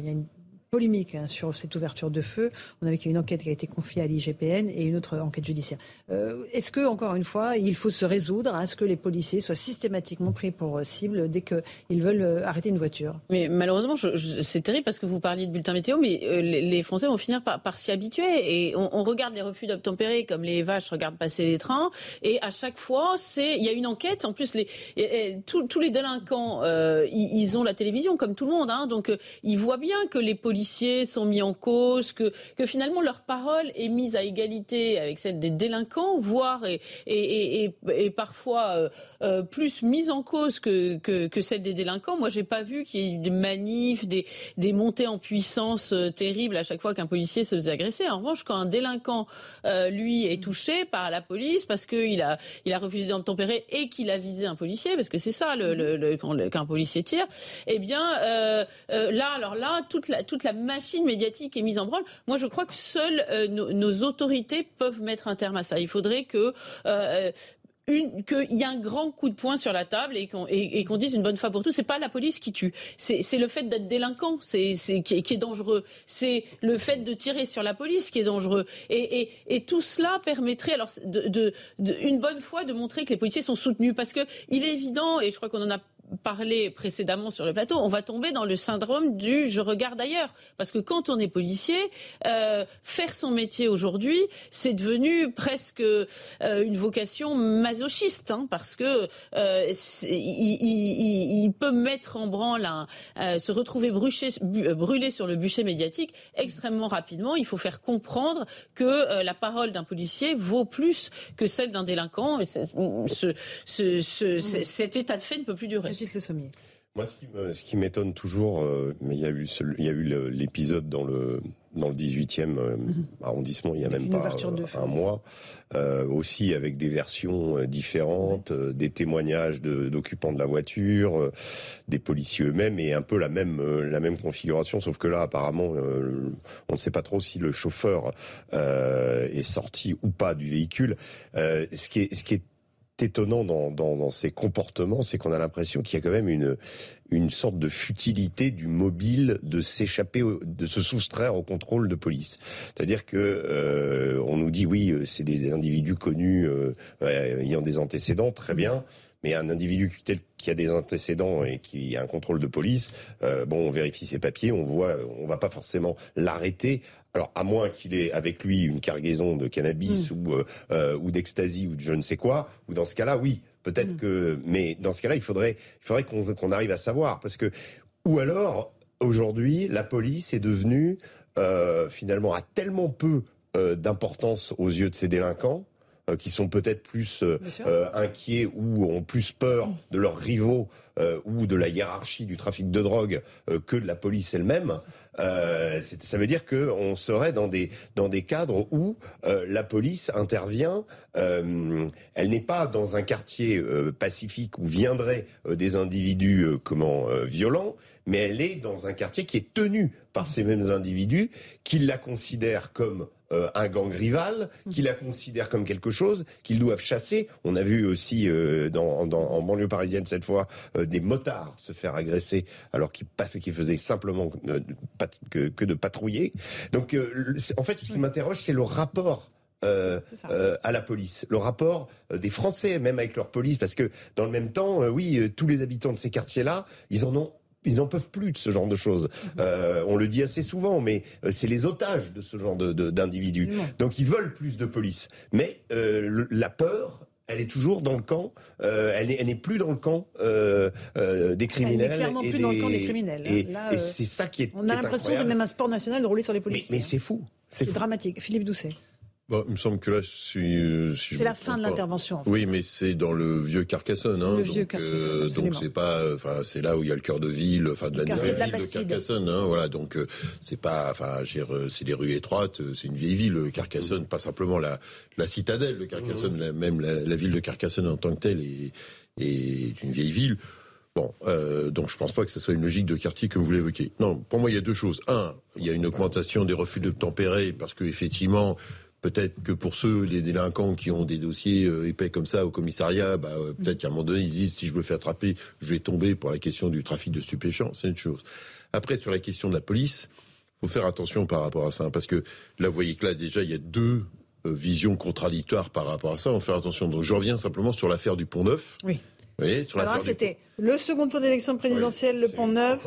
On est à proximité de, oui, mais dans ce qui s'est passé, palais de justice je rappelle juste pour nos auditeurs et téléspectateurs peut-être qui se rappellent pas, ouverture de feu, c'est ça hein, Oui, sur, le pont neuf, ouverture de feu et tout. Et l'enquête, il faut faire attention parce que le problème de ça, c'est que sur un refus d'obtempérer. Et donc, les policiers ont indiqué qu'ils avaient été mis euh, en danger. Et les enquêtes balistiques produites par à la fois l'enquête de l'IGPN et euh, euh, la magistrature il y a eu une manifestation du syndicat Alliance et à la fin, donc la loi 2017, c'est je suis en danger, j'ai le policier, enfin j'ai le, chauffard face à moi, euh, je peux pas m'écarter, je suis mis en danger. Là, finalement, la balistique a montré que la personne avait été euh, tirée sur le côté et sur l'arrière. Donc là-dessus, je pense que les policiers, dans ce qu'ils peuvent déclarer, il faut qu'ils fassent attention par rapport à ça. Parce que, du coup, quand euh, dans le 18e, on verra les enquêtes de balistique, mais en 18e, ils, ils étaient coincés entre le bus et donc ils pouvaient se faire écraser sur le pont Neuf, quand les syndicats de policiers, notamment syndicats Alliance, manifestent, et eh bien finalement ils se tirent eux-mêmes, si je puis dire, une balle dans le pied, parce que finalement la manière dont ça s'est passé, euh, la manière, si je termine, la manière dont ça s'est passé euh, va euh, à l'encontre même de la loi de 2017. Donc, faut qu'ils fassent eux-mêmes attention par rapport à ça, parce que ils se le policier est mis en examen pour homicide volontaire sur le pont Neuf. Tout hein. à fait. Donc, oui, mais à l'époque, on avait Imaginez la, la gravité de cette. À l'époque, on avait critiqué, un certain nombre de personnes avaient critiqué la décision des magistrats. Vous voyez, donc, vous voyez, il faut qu'il y ait aussi l'équilibre des choses par rapport à ça. D'abord, moi, je trouve, pardon, que d'abord les policiers, c'est pas Robocop, donc ce sont pas des robots. Ils ont, ils ont une sensibilité et peut-être que s'ils tirent sur le côté ou sur l'arrière quand ils sont menacés un moment, ça reste des humains qui, ont, un, instinct de survie. Deuxièmement, et tu l'as très bien dit à l'instant, c'est ceux qui sont plus contrôlés tous les autres, même les citoyens, n'ont pas d'instance de contrôle par rapport à ça, si ce n'est la justice. Donc ils rentrent eux-mêmes dans un mécanisme de contrôle. Donc je ne vois pas pourquoi on s'inquiéterait de, de potentielles dérives là-dessus, puisqu'ils ont des mécanismes de contrôle. Et enfin, dernier point, ça montre bien une chose aussi, c'est la diffusion massive mmh. et un fléau contre lequel on ne lutte pas, de diffusion des armes pour des gens qui n'ont pas le droit de l'avoir. Normalement, ça, on devrait pas. Les délinquants ne devraient pas avoir un accès aussi facilité à des armes, parce qu'effectivement, ça crée une concurrence malsaine entre les policiers et ceux qui ne devraient pas avoir. Un tout dernier mot, Gabriel. Je voulais simplement dire que, de fait, euh, ils n'ont pas un ordinateur à la place de la tête, les policiers. Donc, faire euh, euh, une analyse de situation ultra rapide entre une seconde, en une seconde, thèse, antithèse, synthèse, savoir s'ils doivent répliquer ou pas, c'est extrêmement difficile. Et ça, il faut. pas que c'est pas difficile, mais tout ça en volontaire, volontaire. Un jeune policier sur le mais quand même assez oui, absolument. Très jeune qui avait sauvé quelqu'un la semaine dernière. Euh, Merci. On reprendra ce débat dans un instant dans Punchline sur CNews et sur Europe 1. Tout de suite. Il est 18h sur CNews. Dans un instant, les débats de Punchline. Mais tout de suite, c'est le rappel des titres de l'actualité avec Isabelle Piboulot.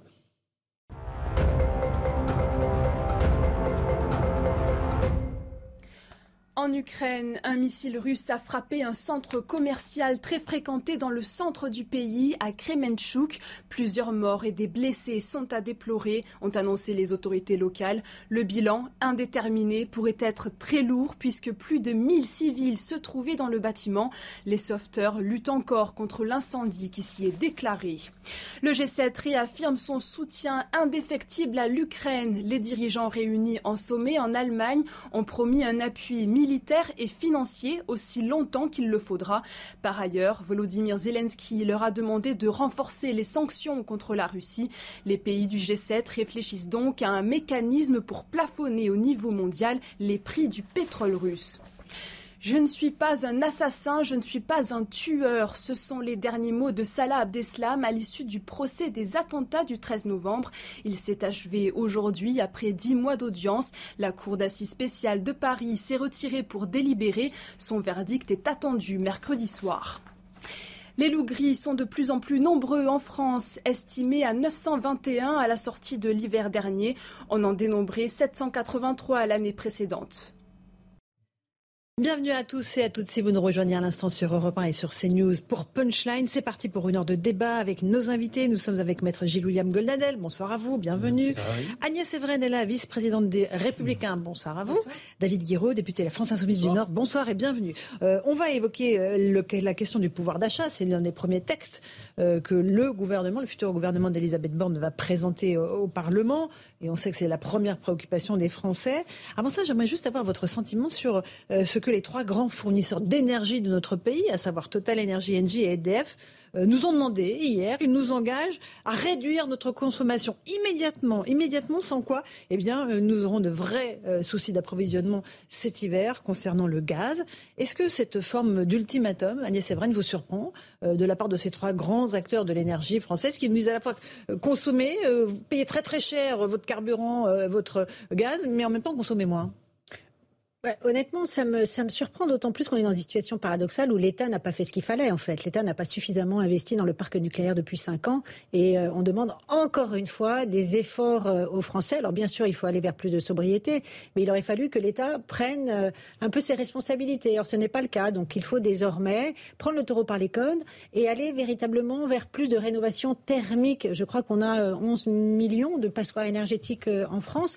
Donc, la rénovation du bâti, évidemment, et aller vers plus de chauffage biomasse, biogaz. Mais encore une fois, euh, la communication euh, du gouvernement se substitue à chaque fois à l'action. Et donc aujourd'hui, voilà, on montre du doigt les Français, on leur dit c'est à vous d'aller vers un comportement de plus en plus euh, sobre. Mais il y a quelques jours, le gouvernement nous disait mais il n'y aura aucun problème d'approvisionnement. C'est ça qui est très surprenant. David Guillaume Parce que la, communication se substitue à l'action, comme d'habitude. On nous disait une semaine tout va bien, et là on nous dit attention, si vous freinez pas, si vous levez le pied, pas le pied, euh, c'est la catastrophe. C'est vraiment nous prendre pour des imbéciles. Déjà, les Français, ils font déjà des efforts. Mm. En fait, il y a déjà des. Vous regardez les chiffres de la Fondation Abbé Pierre, par exemple, il y, a des, il y a des centaines de milliers de Français dans ce pays qui ont froid dans leur logement. Ils se chauffent pas l'hiver, absolument. Et voilà. Et comment on fait? Je veux dire, quand on a des enfants qui ont froid, qui doivent être en manteau dans le logement, parce que ça existe. Hein. Euh, moi, à Roubaix, euh, on a là des situations où euh, les, logements sont des passoires thermiques et ils en font des efforts. Hein. Mais n'empêche que là, en ce moment, j'ai par exemple quelque chose qui remonte sur un, tout un quartier à Roubaix à l'Épeule qui est très mal isolé. Où en fait, les factures d'électricité sont en train d'être régularisées. Donc c'est dans le quartier de l'Épeule où vous avez des factures, on les a vues, hein, les factures des gens, c'est plus 300, plus 400. Il y en a même qui ont des factures à plus 1000 euros.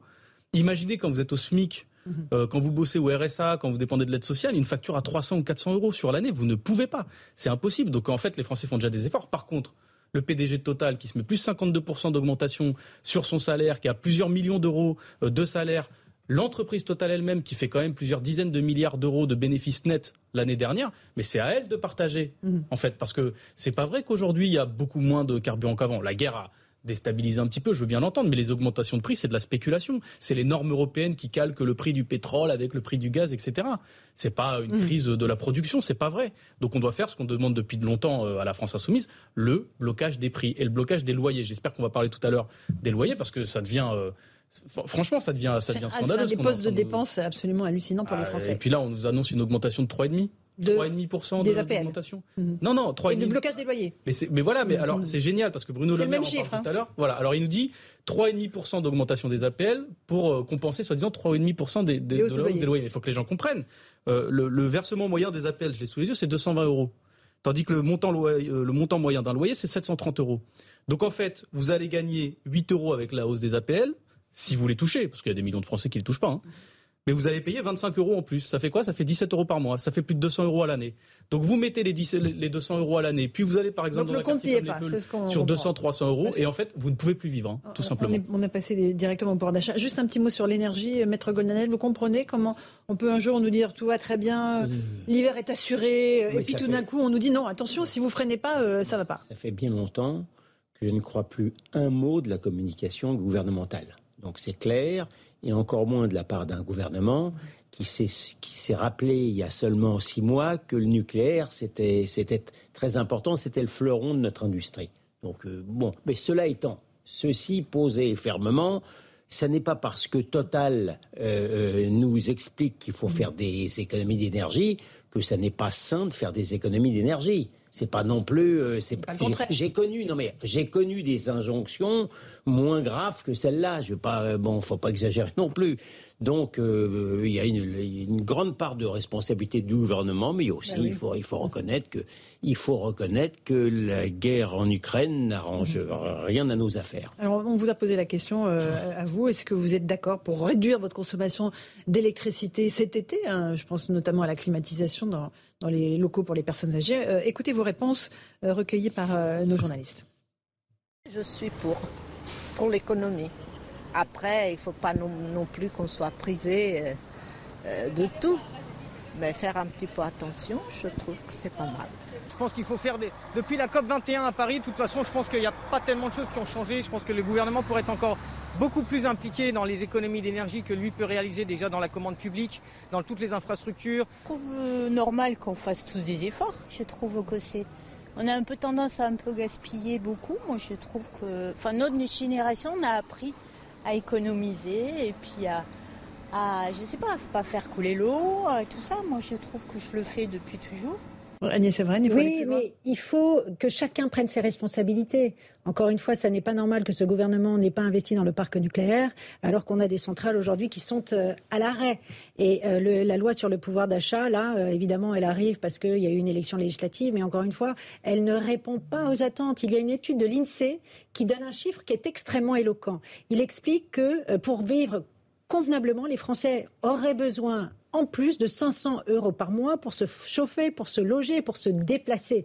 Est-ce que euh, là, euh, c'est euh, cette façon de demander euh, de changer de comportement pour aller vers plus de sobriété aux Français va suffire? Je ne crois pas. Moi, je pense qu'il faut enfin, pour le pouvoir d'achat, sortir de cette logique à chaque fois court-termiste où euh, on est là à essayer concrètement de dire on va donner des chèques à gogo qui de toute façon alimentent l'inflation, qui continue en fait de faire exploser la dette et le déficit, alors que le vrai sujet, c'est d'aider les classes moyennes. Le vrai cœur du sujet, il est d'aider les classes moyennes en revalorisant le travail. De quelle façon? En baissant la CSG. Parce que nous, si on baisse la CSG, alors euh, on, on réussit à impacter en fait le salaire des indépendants, des retraités et des classes moyennes. Et c'est malheureusement dans ce quinquennat euh, ces classes moyennes qui ont été complètement euh, oubliées, voire méprisées. Vous ne partagez pas cette analyse, j'imagine, David Guiraud? Mais moi, je pense qu'il faut aider euh, tout le monde parce que là, en fait, la situation. Avec la baisse que- de la CSG, pour le coup, euh, ça si vous concerne. ba- bah alors en fait, euh, mais c'est ça votre problème, c'est que vous proposez euh, d'aider les gens en prenant une partie de leur euh, de Les leur, classes euh, moyennes, leur c'est pas les gens, c'est ceux qui en leur- ont besoin. leur Parce que brut. très bien d'aider les retraités. Oui, mais alors, euh, moi, j'aimerais bien savoir, parce que du coup, après, c'est la retraite qui est impactée, ou alors, du coup, c'est les finances de l'État. Moi, il y en a qui sont toujours au chaud dans cette logique. C'est ça que j'aime pas. Et ceux qui sont au chaud, c'est ceux, par exemple, qui, comme le groupe Total, a distribué 8 milliards d'euros. Non, mais ne revenez pas à chaque fois sur les mêmes. Mais si, euh, parce que, mais, mais si, parce que pendant la crise, moi, je veux bien, à la limite, si vous voulez, allez, je veux bien qu'on soit pas d'accord. Non, mais que essayons on veut d'être réalistes dans Ah notre bah, discussion. Parce réaliste. qu'on sait très bien que Eh ben, moi, Total je ne changera la- pas. Eh ben, mais comment ça, Total ne Bah, changera pas Allez-y, alors dites-moi comment concrètement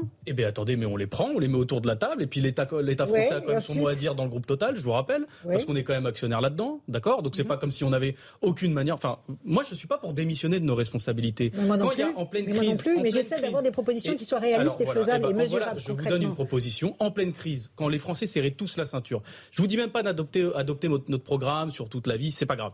Mais 8 milliards d'euros de dividendes aux actionnaires l'année dernière, on aurait pu décider, en pleine crise, que c'est pas 8 milliards d'euros qui vont aux dividendes, mais par exemple dans l'argent des Français.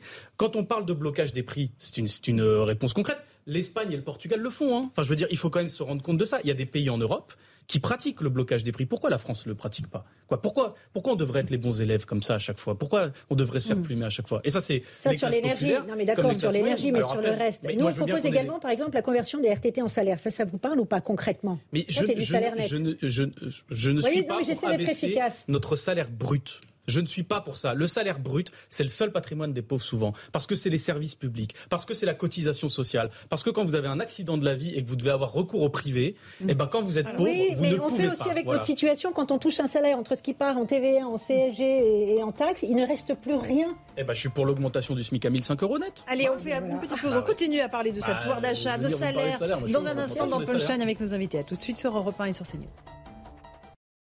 On se retrouve dans Punchline avec euh, nos débatteurs David Guiraud de la France Insoumise, député du Nord, euh, Agnès Sévren pour parole des Républicains, maître Gilles-William oui. avocat, toujours là. On va parler de pouvoir d'achat, on parlait de l'énergie, évidemment c'est totalement lié. On en sait un tout petit peu plus sur ce qu'il y a dans la loi pouvoir d'achat qui sera présentée début juillet normalement au Parlement par le gouvernement. On va juste faire le point avec Adrien Spiteri puis on va voir si les, les solutions que vous proposez sont les mêmes ou pas. Augmenter les prestations sociales pour lutter contre l'inflation c'est l'une des solutions proposées par le gouvernement. Dans le détail, l'exécutif souhaite augmenter de 4% les pensions de retraite et d'invalidité, même chose pour le RSA ou la prime d'activité. Les APL seront aussi revalorisés de 3,5% et les loyers plafonnés pendant une année. Des aides réclamées par une partie de l'opposition à l'image de Fabien Roussel, secrétaire national du Parti communiste français. Le gouvernement doit prendre des mesures euh, les plus fortes possibles et nous, nous agirons dans ce sens-là et nous en proposerons, nous soutiendrons celles qui iront dans ce sens-là. Mais je préviens aussi, si ça ne bouge pas, si ça ne bouge pas assez vite, nous appellerons les salariés à se mobiliser. Le coût de ces mesures s'élèverait à un peu moins de 7 milliards d'euros fin 2022 et à 8 milliards d'euros d'ici avril 2023. Le texte doit être présenté début juillet en Conseil des ministres. Agnès Sévren des Républicains, le compte y est là, dans ce que toutes les mesures annoncées Bon, déjà, il faudrait qu'on réponde à la question de comment est-ce qu'on paye les 8 milliards. Mhm. Alors c'est très bien pour les précaires et pour les retraités. Nous on demandait de toute façon l'indexation euh, des, des, des, des, retraites sur l'inflation. Donc euh, mieux vaut tard que jamais. La seule chose encore une fois, c'est qu'on a le sentiment qu'on est encore une fois dans des logiques finalement euh, qui oublient complètement les classes moyennes. Et je le redis, ok pour les précaires, ok pour les retraités. La seule chose, c'est qu'il faut enfin aider les classes moyennes, je le disais tout à l'heure, en essayant d'augmenter les revenus du travail pour que l'assistanat ne soit pas préféré euh, au détriment du travail. Et donc, nous, ce qu'on souhaite, encore une fois, je le redis, c'est d'augmenter les revenus de travail en baissant la CSG. Et quand on baisse la CSG, évidemment, ce qui rentre dans la poche euh, des salariés est beaucoup plus, euh, et, tout simplement du net et du positif. pour la France insoumise ah, moi, je, le redis, on est en train de, vraiment prendre les gens pour des imbéciles. Non, mais vraiment, enfin, je veux dire, là, je, le redis pour les appels, comme c'est important que les gens comprennent. Ils nous disent que ça va augmenter de 3,5% les, les, mm-hmm. les loyers. D'accord? Et qu'en même temps, il va augmenter les appels de 3,5%. Même si vous touchez les APL, vous allez payer plus de 200 euros par mois en plus. C'est pas en moins, c'est en plus. C'est-à-dire même cette aide-là, c'est pas une aide, c'est 200 euros en plus qu'on va vous prendre par mois. Si vous touchez les APL. Si vous les touchez pas, c'est 300, euh, ça va être environ 300 euros par mois que vous allez payer en plus.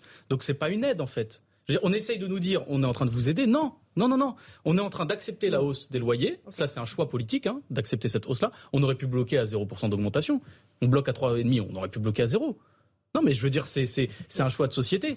Donc voilà, et en, et en, échange, on fait payer les Français Donc 200 vous voterez pas cette loi-là sur un an. Très clairement, bah, sur ce, en tout cas sur ce sujet-là, Sur ce volet-là. Après, nous, on essaye d'être utile. On va voir le projet de loi, hein. on va discuter, on va regarder. Mais ça, typiquement, sur la question du logement, qui, je vous l'assure, c'est en train de devenir, là, socialement, ça devient un carnage.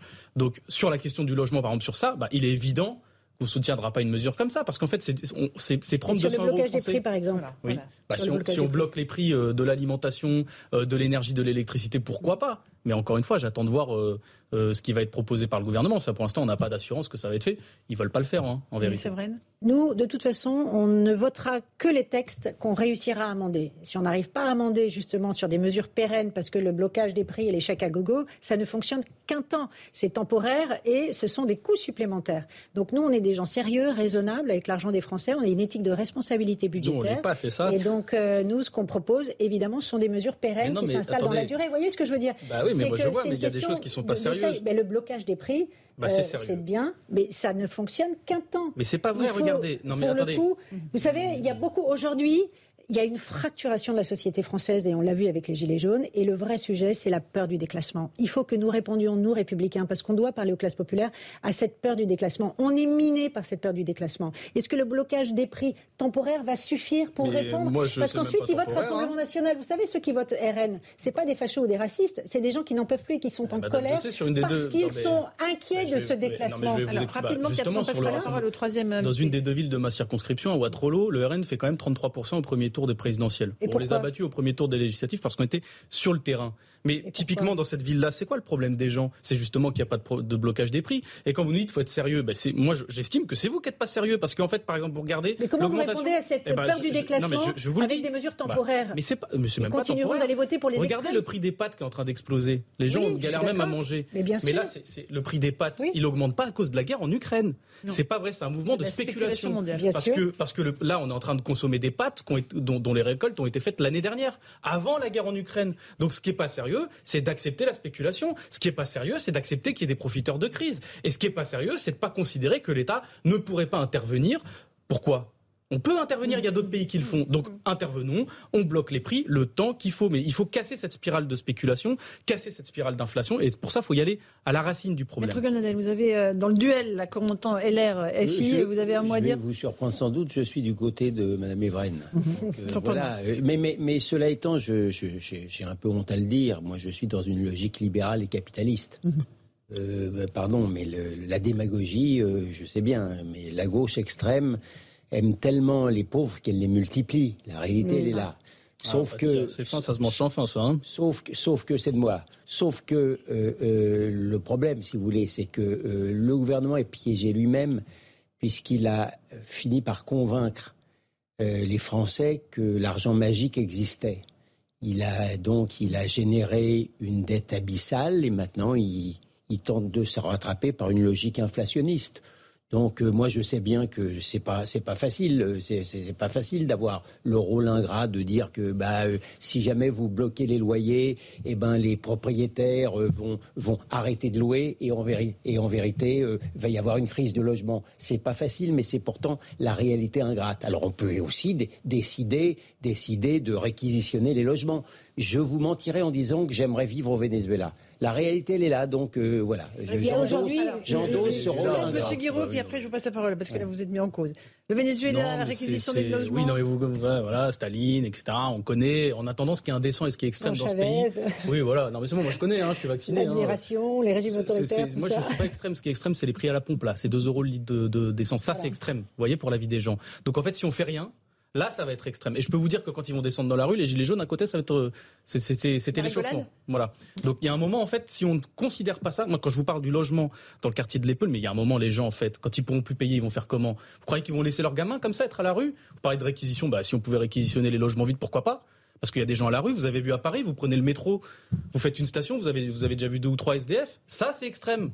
Voilà, ça c'est extrême. Donc moi, s'il faut prendre des bah mesures où l'État intervient et dit par exemple, bah oui, il y a des logements vides euh, pour un temps, on peut les réquisitionner, bah moi je suis pas du tout contre, vous voyez. Et c'est vrai que je suis pas libéral. Voilà, je, c'est vrai, on a un débat de fond là-dedans dans la société. Je suis pas libéral. Il faut que le marché arrête de faire sa loi parce que le marché ça marche pas. Le marché c'est 12% d'augmentation sur les papes, c'est sur les pâtes, c'est c'est le prix euh, de l'huile d'olive, c'est les 2 euros à la pompe et c'est maintenant les régularisations de tarifs d'électricité. Bah voilà, moi j'estime que c'est vous qui êtes extrême parce que la réalité pour beaucoup de Français, elle est extrême. Et, c'est pas du tout extrême de proposer justement de ramener le prix à la pompe à 1,50€ en baissant les taxes? Voilà, TICP. Euh... Ah, moi, c'est pas les taxes que je veux baisser, c'est ramener le prix en cassant la logique de spéculation. Ben voilà, mais nous, nous, on a des propositions aussi concrètes que les vôtres, bah, puisqu'on propose de ramener je suis en désaccord avec. Et il y a un autre sujet qui a été d'ailleurs pointé du doigt ce matin par Bruno Le Maire, c'est en effet la réduction des dépenses. Moi, je le dis en tant que députée européenne, il faut savoir que euh, Emmanuel Macron n'a toujours pas transmis le pacte de stabilité annuel à Bruxelles, qui trace en fait la trajectoire des déficits euh, et de la dette. Ils l'ont pas fait l'année euh, dernière? Il, devait le transmettre au mois d'avril. Hein. Il devait le transmettre au mois d'avril. Et comme là, on a complètement ouvert les vannes pour permettre justement. oui, c'est technique et en même temps, ça prouve bien qu'on ouvre les vannes et qu'en fait, on ne se soucie pas de faire exploser la dette et les déficits. Il faut quand même le rappeler. Alors, juste une information qui nous parvient. Le parquet de Paris affirme que le ministre Damien Abad, ministre des Solidarités, est donc visé par une plainte pour tentative de viol. visiblement, il s'agit d'une des femmes qui avaient déjà affirmé qu'elles étaient une femme qui avait été agressée par lui, mais elle n'avait pas porté plainte à l'époque. Elle avait témoigné de façon non pas anonyme, elle ne voulait pas prendre porter plainte. C'est ce qu'elle a donc fait. Euh, Maître Golnadel, euh, cette plainte pour tentative de viol euh, va sans doute compliquer le maintien de Damien Hamad au gouvernement. Ah oui, alors je ne dis pas que c'est bien, que ça le complique, parce que moi personnellement, j'ai proposé depuis longtemps dans le désert que dans ces affaires-là, je ne suis pas pour la publicité tant que la personne n'a pas été mise en examen. Quand elle est mise en examen, c'est que ça veut dire qu'il y a des débuts de présomption et, et le droit à l'information doit primer. Mais vous savez, une plainte, euh, euh, tout le monde peut porter plainte. Alors évidemment, c'est sérieux, mais pour autant, euh, c'est plus M. Abad qui m'inspire qu'une sympathie très bornée compte tenu de la manière dont il a quitté son propre parti. Il est vraiment présumé innocent, donc ça me gêne quelque part. Mais une fois que je vous ai euh, évoquer mes états d'âme, évidemment, évidemment, comme je connais la chanson, ça risque effectivement de, le, de, de, perturber un petit peu la sérénité de ce gouvernement déjà peu serein. C'est-à-dire qu'il y avait eu déjà une plainte qui avait, deux plaintes qui avaient été classées sans suite. Et là, euh, Agnès Evren, on est euh, face à une nouvelle plainte pour tentative de viol contre Damien Abad. Alors, dans ces affaires, moi, je pense absolument. Mais bon, qu'il soit LR, PS ou autre, ça n'enlève strictement rien à la gravité des faits. C'est pas une question l'appartenance politique. Mais euh, je pense que dans ces affaires-là, il y a deux principes fondamentaux à respecter. Le premier, c'est la parole des victimes, évidemment. Et moi, je me situerai toujours de côté de la parole des victimes, mais aussi la présomption d'innocence. Sinon, sur la base de rumeurs, on peut raconter n'importe quoi. Et et, ce serait encore plus dangereux. Euh, maintenant, je ne vois pas comment est-ce que Damien Abad peut sereinement continuer sa mission au sein euh, de ce gouvernement. D'ailleurs, je crois que c'est Elisabeth Borne elle-même qui avait dit que euh, dans l'état actuel des faits, n'ayant pas reçu de plainte, il n'était pas possible de prendre une décision de le maintenir ou pas au gouvernement. À partir du moment où une plainte est déposée, évidemment, c'est au gouvernement et à la Première ministre de prendre ses responsabilités. Damien Abad qui réagit, qui dit qu'il ne laissera pas ces accusations mensongères, scandaleuses sans réponse. Il demande à ses avocats de déposer une plainte en dénonciation calomnieuse. David Guiraud sur euh, ce dossier. Donc ça va feuilletonner. Bah, euh, euh, déjà, il faut saluer la, la, démarche de cette femme parce que moi, je reste persuadé qu'il faut aller vers la plainte. C'est le plus important et en fait, elle le fait. Elle, ne sait même pas si elle va gagner parce que les faits remontent d'il y a très longtemps. C'est très difficile à prouver, mais il faut aller vers le dépôt de plainte, justement parce que non seulement ça permet bah, d'avoir une procédure judiciaire, parce qu'on est dans un état de droit, mais aussi, y compris à M. Abad, de pouvoir se défendre, mhm. c'est-à-dire d'avoir les faits, de pouvoir répondre dans un procès, etc. D'ici là, euh, très honnêtement, vu qu'il y a quand même plusieurs femmes qui ne se connaissent pas, qui parlent euh, avec des témoignages qui sont revenus de plusieurs côtés sans qu'il y ait aucune organisation euh, de tout ça, bah oui, ça me paraît quand même très compliqué politiquement qu'il reste à son poste. Mais il faut que les femmes qui sont victimes portent plainte. On est d'accord. Je, mais vous savez, c'est pas facile pour elles parce que il y a beaucoup de plaintes qui sont classées sans suite. les plaintes pour viol, il y en a énormément. Est-ce que c'est c'est votre parole contre la mienne, c'est ça la difficulté. C'est ce qui est difficile. je pense qu'il y, a une grosse réflexion à avoir et un gros boulot encore à avoir en matière justement de fonctionnement de l'institution judiciaire, en matière de recueil des plaintes, etc. etc. Donc euh, le problème ne sera pas réglé tant qu'on n'aura pas avancé là-dessus. Mm-hmm. Mais oui, moi je reste persuadé qu'il faut aller euh, vers le dépôt de plainte. Mm-hmm. Maître Bernadette. Mais euh, il ne vous a pas échappé que nous ne vivions pas dans un monde idéal. Donc le fait de dire la parole des femmes, il faut écouter la parole des femmes. Il y a des femmes qui disent la vérité il y a des femmes qui mentent. Il y a des femmes mythomanes, il y a des femmes vengeresses, euh, il y a des femmes euh, euh, avides de gain, il y a tout. vous savez. Il y a aussi des femmes victimes. Mais j'ai commencé par vous ça. Avez commencé par ça. J'ai commencé par ça. Donc ce que je veux dire, ça, donc la plainte, c'est vraiment le minimum. C'est vraiment le minimum. Mais c'est pas parce que vous avez porté plainte que vous avez raison. Donc pardon d'être. Et c'est l'avocat. L'avocat qui vous parle, euh, euh, rencontrent aussi beaucoup d'hommes qui vous disent qu'ils sont l'objet, justement parce qu'ils rencontrent des problèmes dans leur couple, de, chantage à ça. Et, je rencontre aussi des femmes qui ont été victimes de viol. Donc je suis porté, si vous voulez, euh, envers, envers toutes et tous, comme on dit, à, une extrême prudence. Mais en tous les cas, avant, une chose est certaine, c'est qu'avant ce dépôt de plainte, la publicité qui a été faite sur cette affaire me paraît tout à fait scandaleuse. Alors là, vraiment totalement scandaleuse. Maintenant qu'il y a une plainte, ça devient quand même plus sérieux pour l'intéresser. Ça, je ne peux pas dire le contraire. Agnès Séverine, un dernier mot sur cette situation. Je pense que c'est maintenant au gouvernement de prendre ses responsabilités, mais là où vous avez raison, c'est que tout n'est pas blanc ou noir. C'est-à-dire que la difficulté, c'est pour ça que parfois les plaintes n'aboutissent pas, c'est qu'en fait, euh, bah, quand ils sont deux, c'est euh, une parole contre l'autre. Mhm. Comment prouver?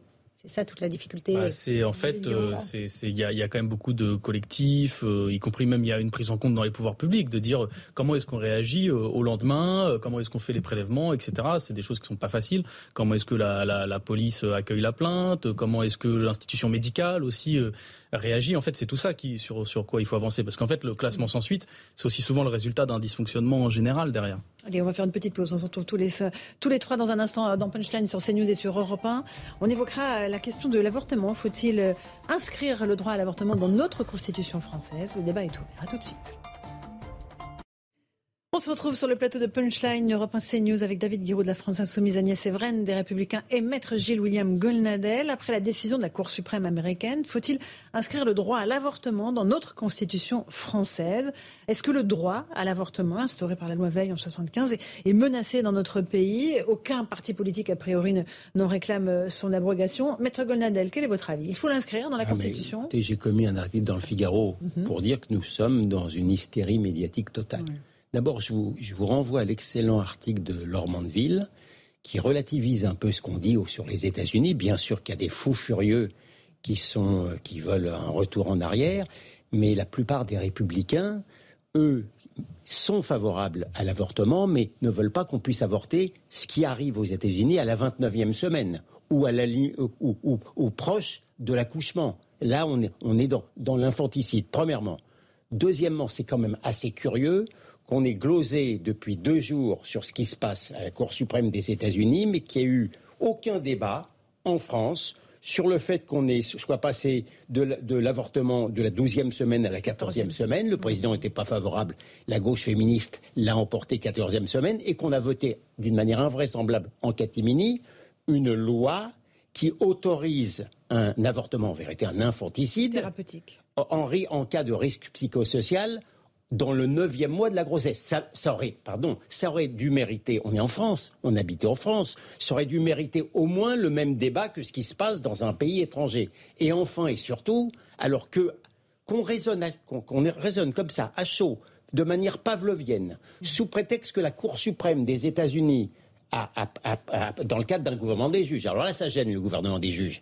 Tout, d'un coup, ça gêne mais euh, euh, que du coup, tout de suite, toute affaire cessante, alors qu'il y a eu, euh, personne ne propose, personne ne propose le, retour au statu quo ante, à, inscrire cette loi dans la Constitution, je trouve ça, mais totalement hystérique. La réalité, elle est là. Vous savez, j'ai d'autres propositions qu'on peut proposer comme loi constitutionnelle. Par exemple, au hasard, par exemple, le droit des Français de vivre souverainement dans un pays sans être, euh, euh, sans être euh, envahi par des étrangers illégaux. Ça devrait être, ça devrait être inscrit dans le marque constitutionnel et, d'une certaine manière, ça le mériterait davantage parce que c'est un droit qui est foulé aux pieds, contrairement aux lois à la loi. J'ai entendu réagir David Guiraud, la France et ensuite je, passerai la parole à Agnès Séverine. Oui, non, mais c'est c'est Gilles William Goldnadel, comme moi ça me fait rire parce que on parlait des salaires tout à l'heure, il était comme ça, la main dans la tête, on dirait qu'il était en train de faire un AVC. Là, tout de suite, top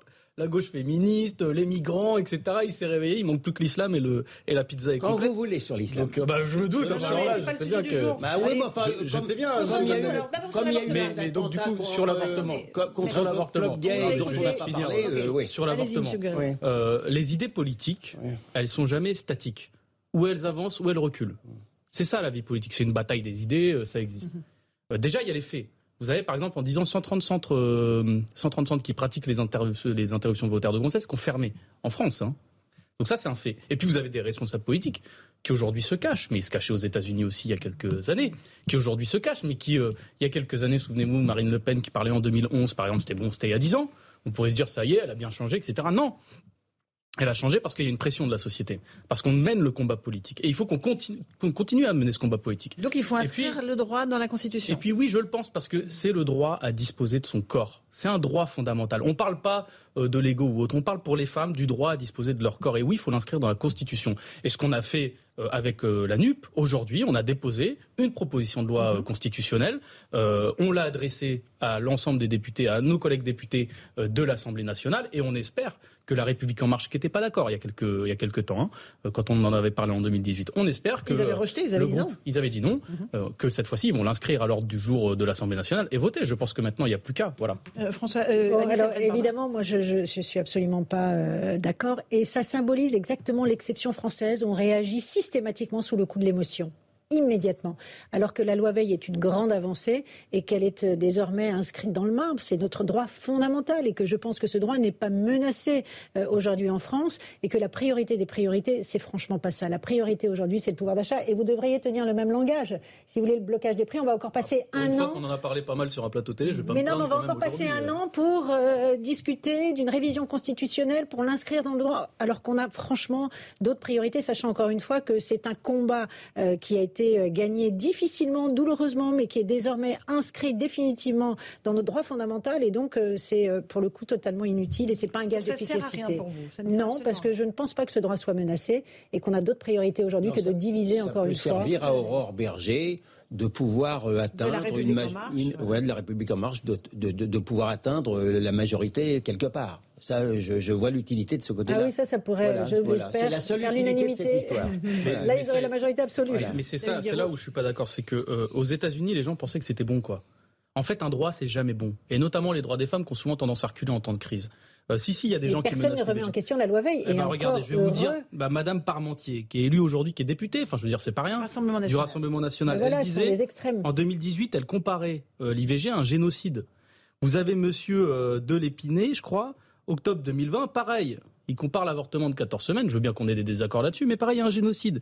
Madame Lavalette, en 2014, qui a signé un texte dans le Choisir la vie où elle s'engage à abroger la loi sur l'avortement.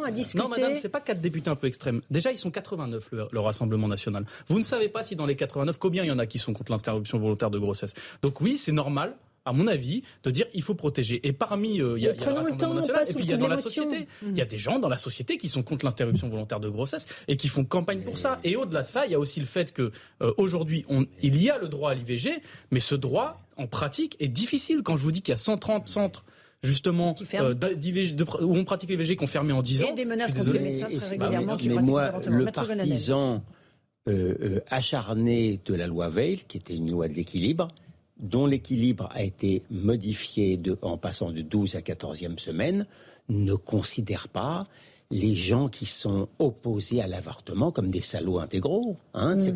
C'est pas aussi simple que ça du tout. Et quand je vois une manifestante aux États-Unis contre l'arrêt de la Cour suprême euh, avec, un, avec un ventre comme cela, euh, qui risque d'accoucher dès demain matin à 9h, qui, qui, où il écrit sur son ventre euh, Ce bébé n'est pas une personne, je me pose des questions, si vous voulez. C'est pas aussi simple que ça, mais en tous les cas en France, y compris au, le Rassemblement national, et mm. n'est pas opposé à l'avortement, qui doit rester d'ailleurs considéré comme un drame et non pas comme, une, pas comme une lettre à la poste. Je vous signale que maintenant beaucoup de jeunes sont opposés à la contraception. Ils ont peur de la contraception. Il y a des, il y a des théories complotistes contre la contraception. Ça mériterait qu'on en discute, ça aussi. Et donc, du coup, c'est quoi la solution? C'est qu'on fasse pas la contraception. C'est pas parce que dans la société, il y a des ah. reculs qu'on doit nous accepter. Ah mais en tout cas, vous, je sais pas. Moi, moi, je suis militant politique. Moi, mmh. Moi, c'est pas parce que dans la société, il y a des gens qui reculent que je ne défends pas la contraception. Parce que la contraception, pour des jeunes, quand on a, quand on a 15, même parfois 14 ans, bah voilà, c'est les premières relations sexuelles, on n'est pas au courant. Puis voilà, ça se fait. Bah oui, elles ont le droit. Eh ben, il faut qu'elles puissent l'avoir. C'est ce que je suis. C'est ce que je suis en train de vous ah, dire. ce que vous êtes en train de dire, c'est aussi que vu que ça recule euh, quelque part, euh, ça justifierait, je ne sais pas quelle position. Je suis en train de vous dire que le planning familial, plutôt que de faire l'apologie de l'avortement, serait bien inspiré ah de faire la publicité pour la contraception. Mais personne, enfin honnêtement, on tout le monde le sait que c'est pas facile un, IVG. Enfin, d'ailleurs les femmes en premier lieu. Mais non, non, tout, les, gens sont au courant. C'est jamais une grande fierté de se dire ah super, évidemment, j'ai avorté. Mais c'est pas ça la question. Mais c'est pas non plus un traumatisme. Ça fait partie de la vie et on a le droit de maîtriser son corps. Les femmes ont le droit de ah, dire si, bah, c'est un grand traumatisme. Un IVG, c'est un très très grand traumatisme. Toutes les femmes. Ah, ben, vous êtes une femme, c'est. Bah non, mais d'accord. Mettez-vous à la place des femmes. C'est un énorme oui, mais Je discute quand même avec des gens qui sont au planning familial, avec des militantes. On est bien placé. C'est pas un traumatisme pour tout le monde. Non, mais il faudrait, il ne faudrait pas qu'un féminisme dévoyé fasse en sorte de, ne parler que du droit des femmes, il y a aussi le droit des enfants à naître. Donc le, juste équilibre, je trouve qu'il avait été bien trouvé avec, avec la loi qui prévoyait un avortement dans la douzième semaine. Moi, je ne sais pas ce que ça veut dire un droit des enfants à naître. Hein. ah bon une Bah, oui, oui, ah bon, bah, vous savez, alors vous savez, avec les, c'est une question philosophique. Vous devriez, non, non, non, c'est pas seulement philosophique, moral, religieux, si pas vous seulement voulez, philosophique, aussi scientifique. On sait maintenant ce qu'est la vie d'un fœtus, la vie cérébrale d'un fœtus. Il est curieux que les mêmes qui sont opposés à, la peine de mort pour les assassins ne réfléchissent, pas davantage aussi au droit à la vie. Si pour des raisons idéologiques. Mais justement, pour des raisons idéologiques. Pour oui, pour des raisons idéologiques ou, de facilité. Je, suis incapable de vous dire ce qui se passe dans la tête des gens, mais je trouve quand même bizarre, étrange que les personnes qui ont euh, voté une loi qui prévoit un infanticide dans le neuvième mois. Mais ça, c'est votre mot, ça. Ah oui, ça, c'est votre mot. C'est votre mot. Vous n'avez pas très bien suivi. D'ailleurs, mais, ça n'a pas été fait dans la ah bah, précipitation. Vous savez, la loi bioéthique, la loi bioéthique, par exemple, ça a été des heures et des heures de débat. D'ailleurs, c'était très intéressant. Parce que moi, je peux comprendre que ce soit des sujets qui soient justement qui touchent à, à l'intime, à notre conception de euh, bah, justement. Et à la liberté de, disposer de son par corps. Contre, sur les faits scientifiques, non, non, je suis désolé sur les faits scientifiques, vous n'êtes pas très renseigné. Et vous utilisez des mots qui sont ceux euh, de la droite de la, plus réactionnaire. Mais je, tiens à le replacer dans ce contexte-là. Vos mots sont ceux de la droite la plus réactionnaire. L'infanticide, l'infanticide, c'est pas, par exemple, c'est pas ce qu'utilisent, y compris des gens qui sont contre l'allongement de 12 à, 14 mois. C'est pas, quand on supprime, quand on supprime la vie d'un être au neuvième mois de la, de la grossesse, j'ai un problème de vocabulaire si ça s'appelle pas un infanticide. Sur le neuvième mois de la grossesse, monsieur, justement, vous, savez, vous, savez, très bien que c'est sur dans des, dans des, circonstances extrêmement exceptionnelles. Exceptionnelles. Et parfois, les femmes n'ont pas le choix. De gens, oui. Attention, ça a beau être pas faire de généralité ça aussi. Être, ça a beau être exceptionnel. Oui. il n'en demeure pas moins que c'est étrange que la même personne qui soit opposée à enlever la vie d'un assassin accepte non, mais là, vous cette solution-là. Pas... Bah oui, mais c'est, mais c'est ça. Mais vous, c'est ça avez une conception réactionnaire, c'est votre droit. C'est la liberté de disposer de son corps. Écoutez, personne ne peut juger. Je, par rapport à la, sur, sur les faits scientifiques, vous vous trompez. Par rapport à la folie du temps, mots, par, par, rapport à la folie du temps, j'accepte le, le, qualificatif réactionnaire. Ah, je sais que vous en revendiquez, mais, mais, je, mais je, le revendique puisque je veux réagir contre effectivement une société mais qui vous réagissez sur des bases scientifiques qui sont fausses parce bah, qu'à 14 semaines, l'embryon, vous voyez, l'embryon n'est pas une personne humaine de 35 ans qu'on condamne à mort. Voilà, c'est pas la même chose. Ah, je suis désolé, vous faites des comparaisons qui n'ont pas lieu d'être d'un point de vue scientifique, pas d'un point de vue moral. Je vous parle, je vous parle d'un enfant dans le neuvième mois de la grossesse. Je non, pense que c'est. Vous parliez de la quatorzième semaine. c'est pas vrai. eh, ben, mm, mm. eh bien, dans la quatorzième semaine, eh ben, vous verrez, renseignez-vous. Vous parlez d'infanticide, non, je suis désolé. Non, là, je, mais pas du tout. Je parle d'infanticide pour le neuvième mois de la grossesse. Je parle pas de, je parle pas de. Ça, ça n'a rien à voir. combien de gens par année, ça, le neuvième mois de la grossesse? Ça concerne combien de gens? C'est des faits extrêmement minoritaires, Monsieur Goldman. Mais vous prenez cet exemple. En fait, vous prenez cet exemple. C'est une stratégie rhétorique bien connue. Vous le prenez pour en fait revenir sur la question des 14 semaines. Et si on mettait et si on mettait fin à la vie d'un hein. assassin de, une fois par an, ça, ça, vous, ça vous paraîtrait normal ou pas normal? Bah, Vous voyez, ça c'est les vieilles techniques d'avocat. Mais non, mais c'est bien. Mais, pardon, il arrive que, il arrive que les avocats aient raison. Alors, je pense qu'on est tous d'accord pour dire que l'avortement est un droit fondamental et qu'il n'est pas question de le remettre en question. Voilà. On a parlé du droit à l'avortement, on pourrait aussi parler du droit à la sécurité, euh, parce que ça aussi, il y a un certain nombre de Français qui aimeraient bien euh, qu'on l'inscrive dans la Constitution, peut-être le droit à vivre en sécurité et en bah, paix dans notre pays. Ça tombe bien. Dans euh, la loi. Bah, la sûreté. Bah, c'est dans la Constitution. Elle n'est pas assurée partout sur tout le territoire. On s'est rendu à, nouveau à la Villette où, vous le savez, euh, les habitants sont excédés par les nuisances causées par les toxicomanes accros au crack. Régine Delfour et Olivier Gangloff étaient sur place il y a quelques instants. Nous sommes dans le quartier des Quatre Chemins, dans la commune de Pantin, qui se situe juste à quelques mètres du camp des consommateurs de crack. Ils sont installés depuis le 24 septembre. Je vous rappelle qu'il était question d'une installation de quelques heures, voire quelques, quelques jours. Et maintenant, ça fait déjà neuf mois qu'ils sont là. Alors, nous avons pu rencontrer euh, des riverains, des commerçants qui sont à bout. Je vous propose de les écouter. La raison officielle d'avoir mis ces gens ici, c'est parce qu'il n'y a pas de riverains. Les riverains, ils ne sont pas parisiens. Donc, en réalité, il faut dire, il n'y a pas de riverains parisiens. En gros, hein, les bourgeois, on va, les calmer, puis tant pis pour les pauvres. C'est un peu un enfer euh, depuis neuf mois. Ils sont là toute la journée devant la, pharmacie. ils sont là derrière les clients à leur demander euh, de l'argent toute la journée. Ils se mettent même à quatre pattes euh, pour leur demander de l'argent. la situation devient vraiment insoutenable. J'ai un pharmacien il y a 3-4 mois qui a été victime d'une agression à coup de cutter dans le dos. Une inquiétude grandissante hein, face à cette insécurité euh, que connaissent euh, les riverains. Alors nous avons rencontré beaucoup d'habitants, hein. certains ont même préféré garder l'anonymat hein, pour des raisons euh, de peur évidemment. Nous avons évidemment aussi vu des commerçants, certains nous ont confié se faire accompagner le soir par peur d'être agressés, d'autres nous ont dit qu'ils allaient peut-être mettre la clé sous la porte. Merci Régine Delfour, Olivier Gangloff. ça, Maître Golnadel, ça c'est le droit à la sécurité que certains pourraient réclamer. Pardon, il est foudé aux pieds, y compris à l'intérieur de Paris. Euh, tout le monde est victime. Hein. Tout le monde est victime parce que ceux qui prennent du crack, euh, l'accoutumance, elle est quasi immédiate. Ils y sont complètement. Ils sont accros très vite. Et puis les, gens, les riverains, etc., ils en peuvent plus. Euh, il y avait à l'intérieur même des, bons bobos qui ne demandaient qu'à vivre paisiblement. il faut dire un peu, sans esprit trop de polémique, que parmi les dealers de crack, les mineurs migrants isolés sont très nombreux. Donc, euh, on peut quand même faire le lien avec l'immigration. Mais ce qui est triste, c'est qu'à Paris, c'est finalement le crack, le crack qui dicte sa loi. Hmm. Et euh, on voit là euh, l'impuissance de l'État à gérer ce problème, parce qu'en fait, on déplace de lieu en lieu les crackers, au détriment évidemment des riverains qui n'en peuvent plus. Nous, on avait, on avait demandé en fait des structures de prise en charge globale et pour se battre en fait sur les deux fronts, le front sanitaire et le front sécuritaire. On n'a jamais été entendu et ça continue aujourd'hui. Chacun se renvoie la balle. Donc, Madame Hidalgo dit c'est pas mon sujet, c'est le sujet de l'État. On n'a pas les moyens. Et puis, finalement, ceux qui trinquent, ce sont encore une fois les riverains. Mais je pense que pour le coup, là, il va falloir prendre le, sujet à bras le corps.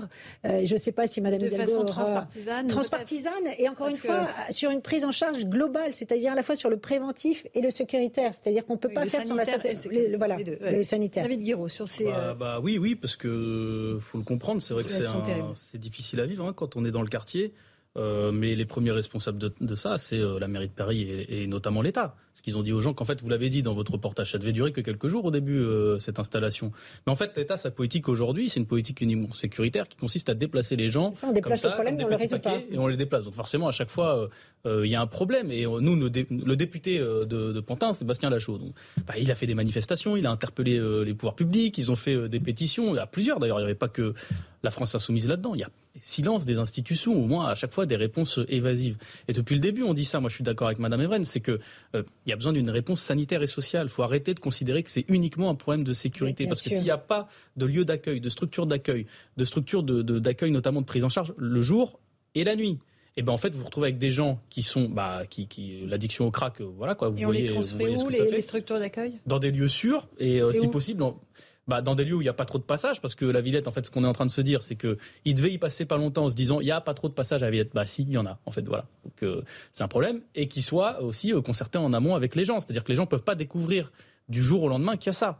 Et en plus, ce qui est terrible, c'est que les, Personne ne la plupart hein, des gens, si on les concerte. Euh, non, mais ça dépend comment ça se passe, parce que vous savez, la plupart des gens, quand ils voient aussi ces gens-là, ils essayent d'aider. Hein. Dans le quartier, il y a aussi des actions de solidarité. Euh, les, les gens sont pas des salauds, etc. Mais c'est vrai que la nuit, par exemple, vous avez des gens qui n'ont pas de toit sur la tête, qui errent et qui en plus sont sous euh, sont sous crack. Bah forcément, vous avez, vous pouvez avoir des agressions. Et puis même ces gens-là ne sont pas dans des situations convenables.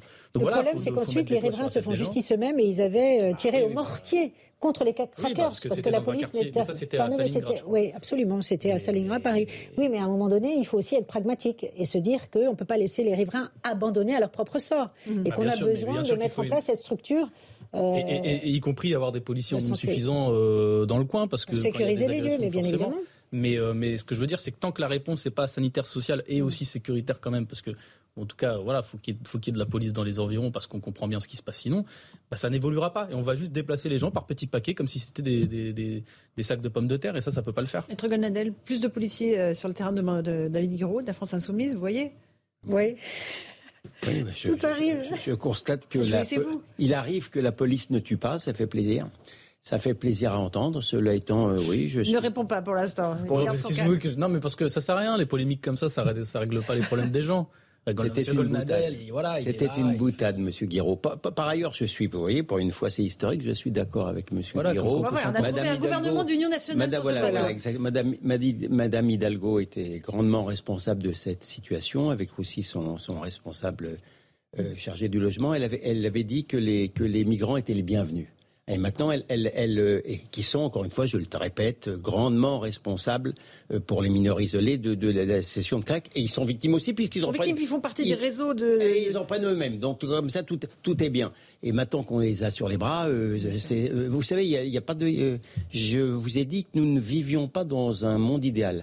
Donc, c'est gentil de dire, bon, on, est, on est dans une situation quasiment inextricable, mais si on pouvait arrêter arrêter euh, cette, euh, le, phénomène, ce serait quand même bien. C'est vrai, je parlais de gouvernement d'union nationale, c'était évidemment un clin d'œil. Les, LR, on a trouvé un consensus sur le sujet en tout cas. Euh, les LR participeront au prochain gouvernement que tente de former Mme Borne. le parti a répondu là-dessus, on met la charrue avant les bœufs. Sur quel projet? Emmanuel Macron a été élu sans projet. Donc c'est difficile de signer un chèque en blanc, puisque, regardez en Allemagne par exemple, ils se mettent d'abord d'accord sur un projet et ensuite, et oui, mais, des mois. prenons euh, éventuellement six mois sur la réduction de la dette, sur les questions de sécurité, sur les questions de pouvoir d'achat, sur les questions aussi de réchauffement climatique. Sur tous ces sujets-là, si on arrive à se mettre d'accord, pourquoi pas? Mais euh, là, euh, en l'occurrence, il faut se mettre aussi à la place de ces députés, ces 61 valeureux députés qui ont réussi à se faire élire et qui, pour certains, ont battu les candidats du président. Ils ont été élus sur quoi? Ils ont été élus pour un mandat d'opposants. Qu'est-ce qu'ils vont dire à, leurs électeurs? Ils vont retourner à l'Assemblée en disant ça y est, maintenant je fais partie de la majorité. Ils vont trahir leurs électeurs. Donc c'est même pas une question vis-à-vis du parti politique, c'est de ne pas trahir la confiance des électeurs. Ça c'est la première chose. Et la deuxième chose, nous je l'ai dit tout à l'heure, évidemment, on votera les textes qu'on réussit à amender. Si on n'amende pas les textes, on ne les votera pas. Et donc c'est euh, au président maintenant de prendre ses responsabilités et d'arriver dans la clarté en nous disant écoutez, on va réduire la dette. Euh, on va augmenter euh, les revenus du travail, euh, on va travailler sur la, un tout sur la politique la pénale. pas un membre de la NUPS dans le gouvernement d'Elisabeth Borne? Ah bah non, non, c'est pas du tout à l'ordre du jour, je vous confirme. Mais, mais ils sont pas conviés hein, à la table, justement. Oui, bah nous, on nous a même pas invités, ah il a compris. Insoumise, moi je parlais ah, NUPS là. Oui, oui, non, mais ils ont compris quand même que, que ça allait être compliqué, mais parce que c'est vrai, on a été élu avec un mandat, je veux dire, les gens, ils nous attendent au tournant. moi, à Roubaix et à Waterloo, le taux de pauvreté, c'est quand même 35%. La moyenne nationale, c'est 14. C'est-à-dire une personne sur trois est quand même, vit quand même avec moins de 1000 euros par mois. Et il y a des gens qui bossent hein, là-dedans. Je veux dire, à Waterloo, vous allez, qui peuvent même plus aller bosser parce que le litre d'essence, il est à 2 euros et que tout est loin. Que l'hôpital, euh, le service des urgences, eh ben, il est fermé entre minuit et 6 heures. Donc si vous avez un pépin de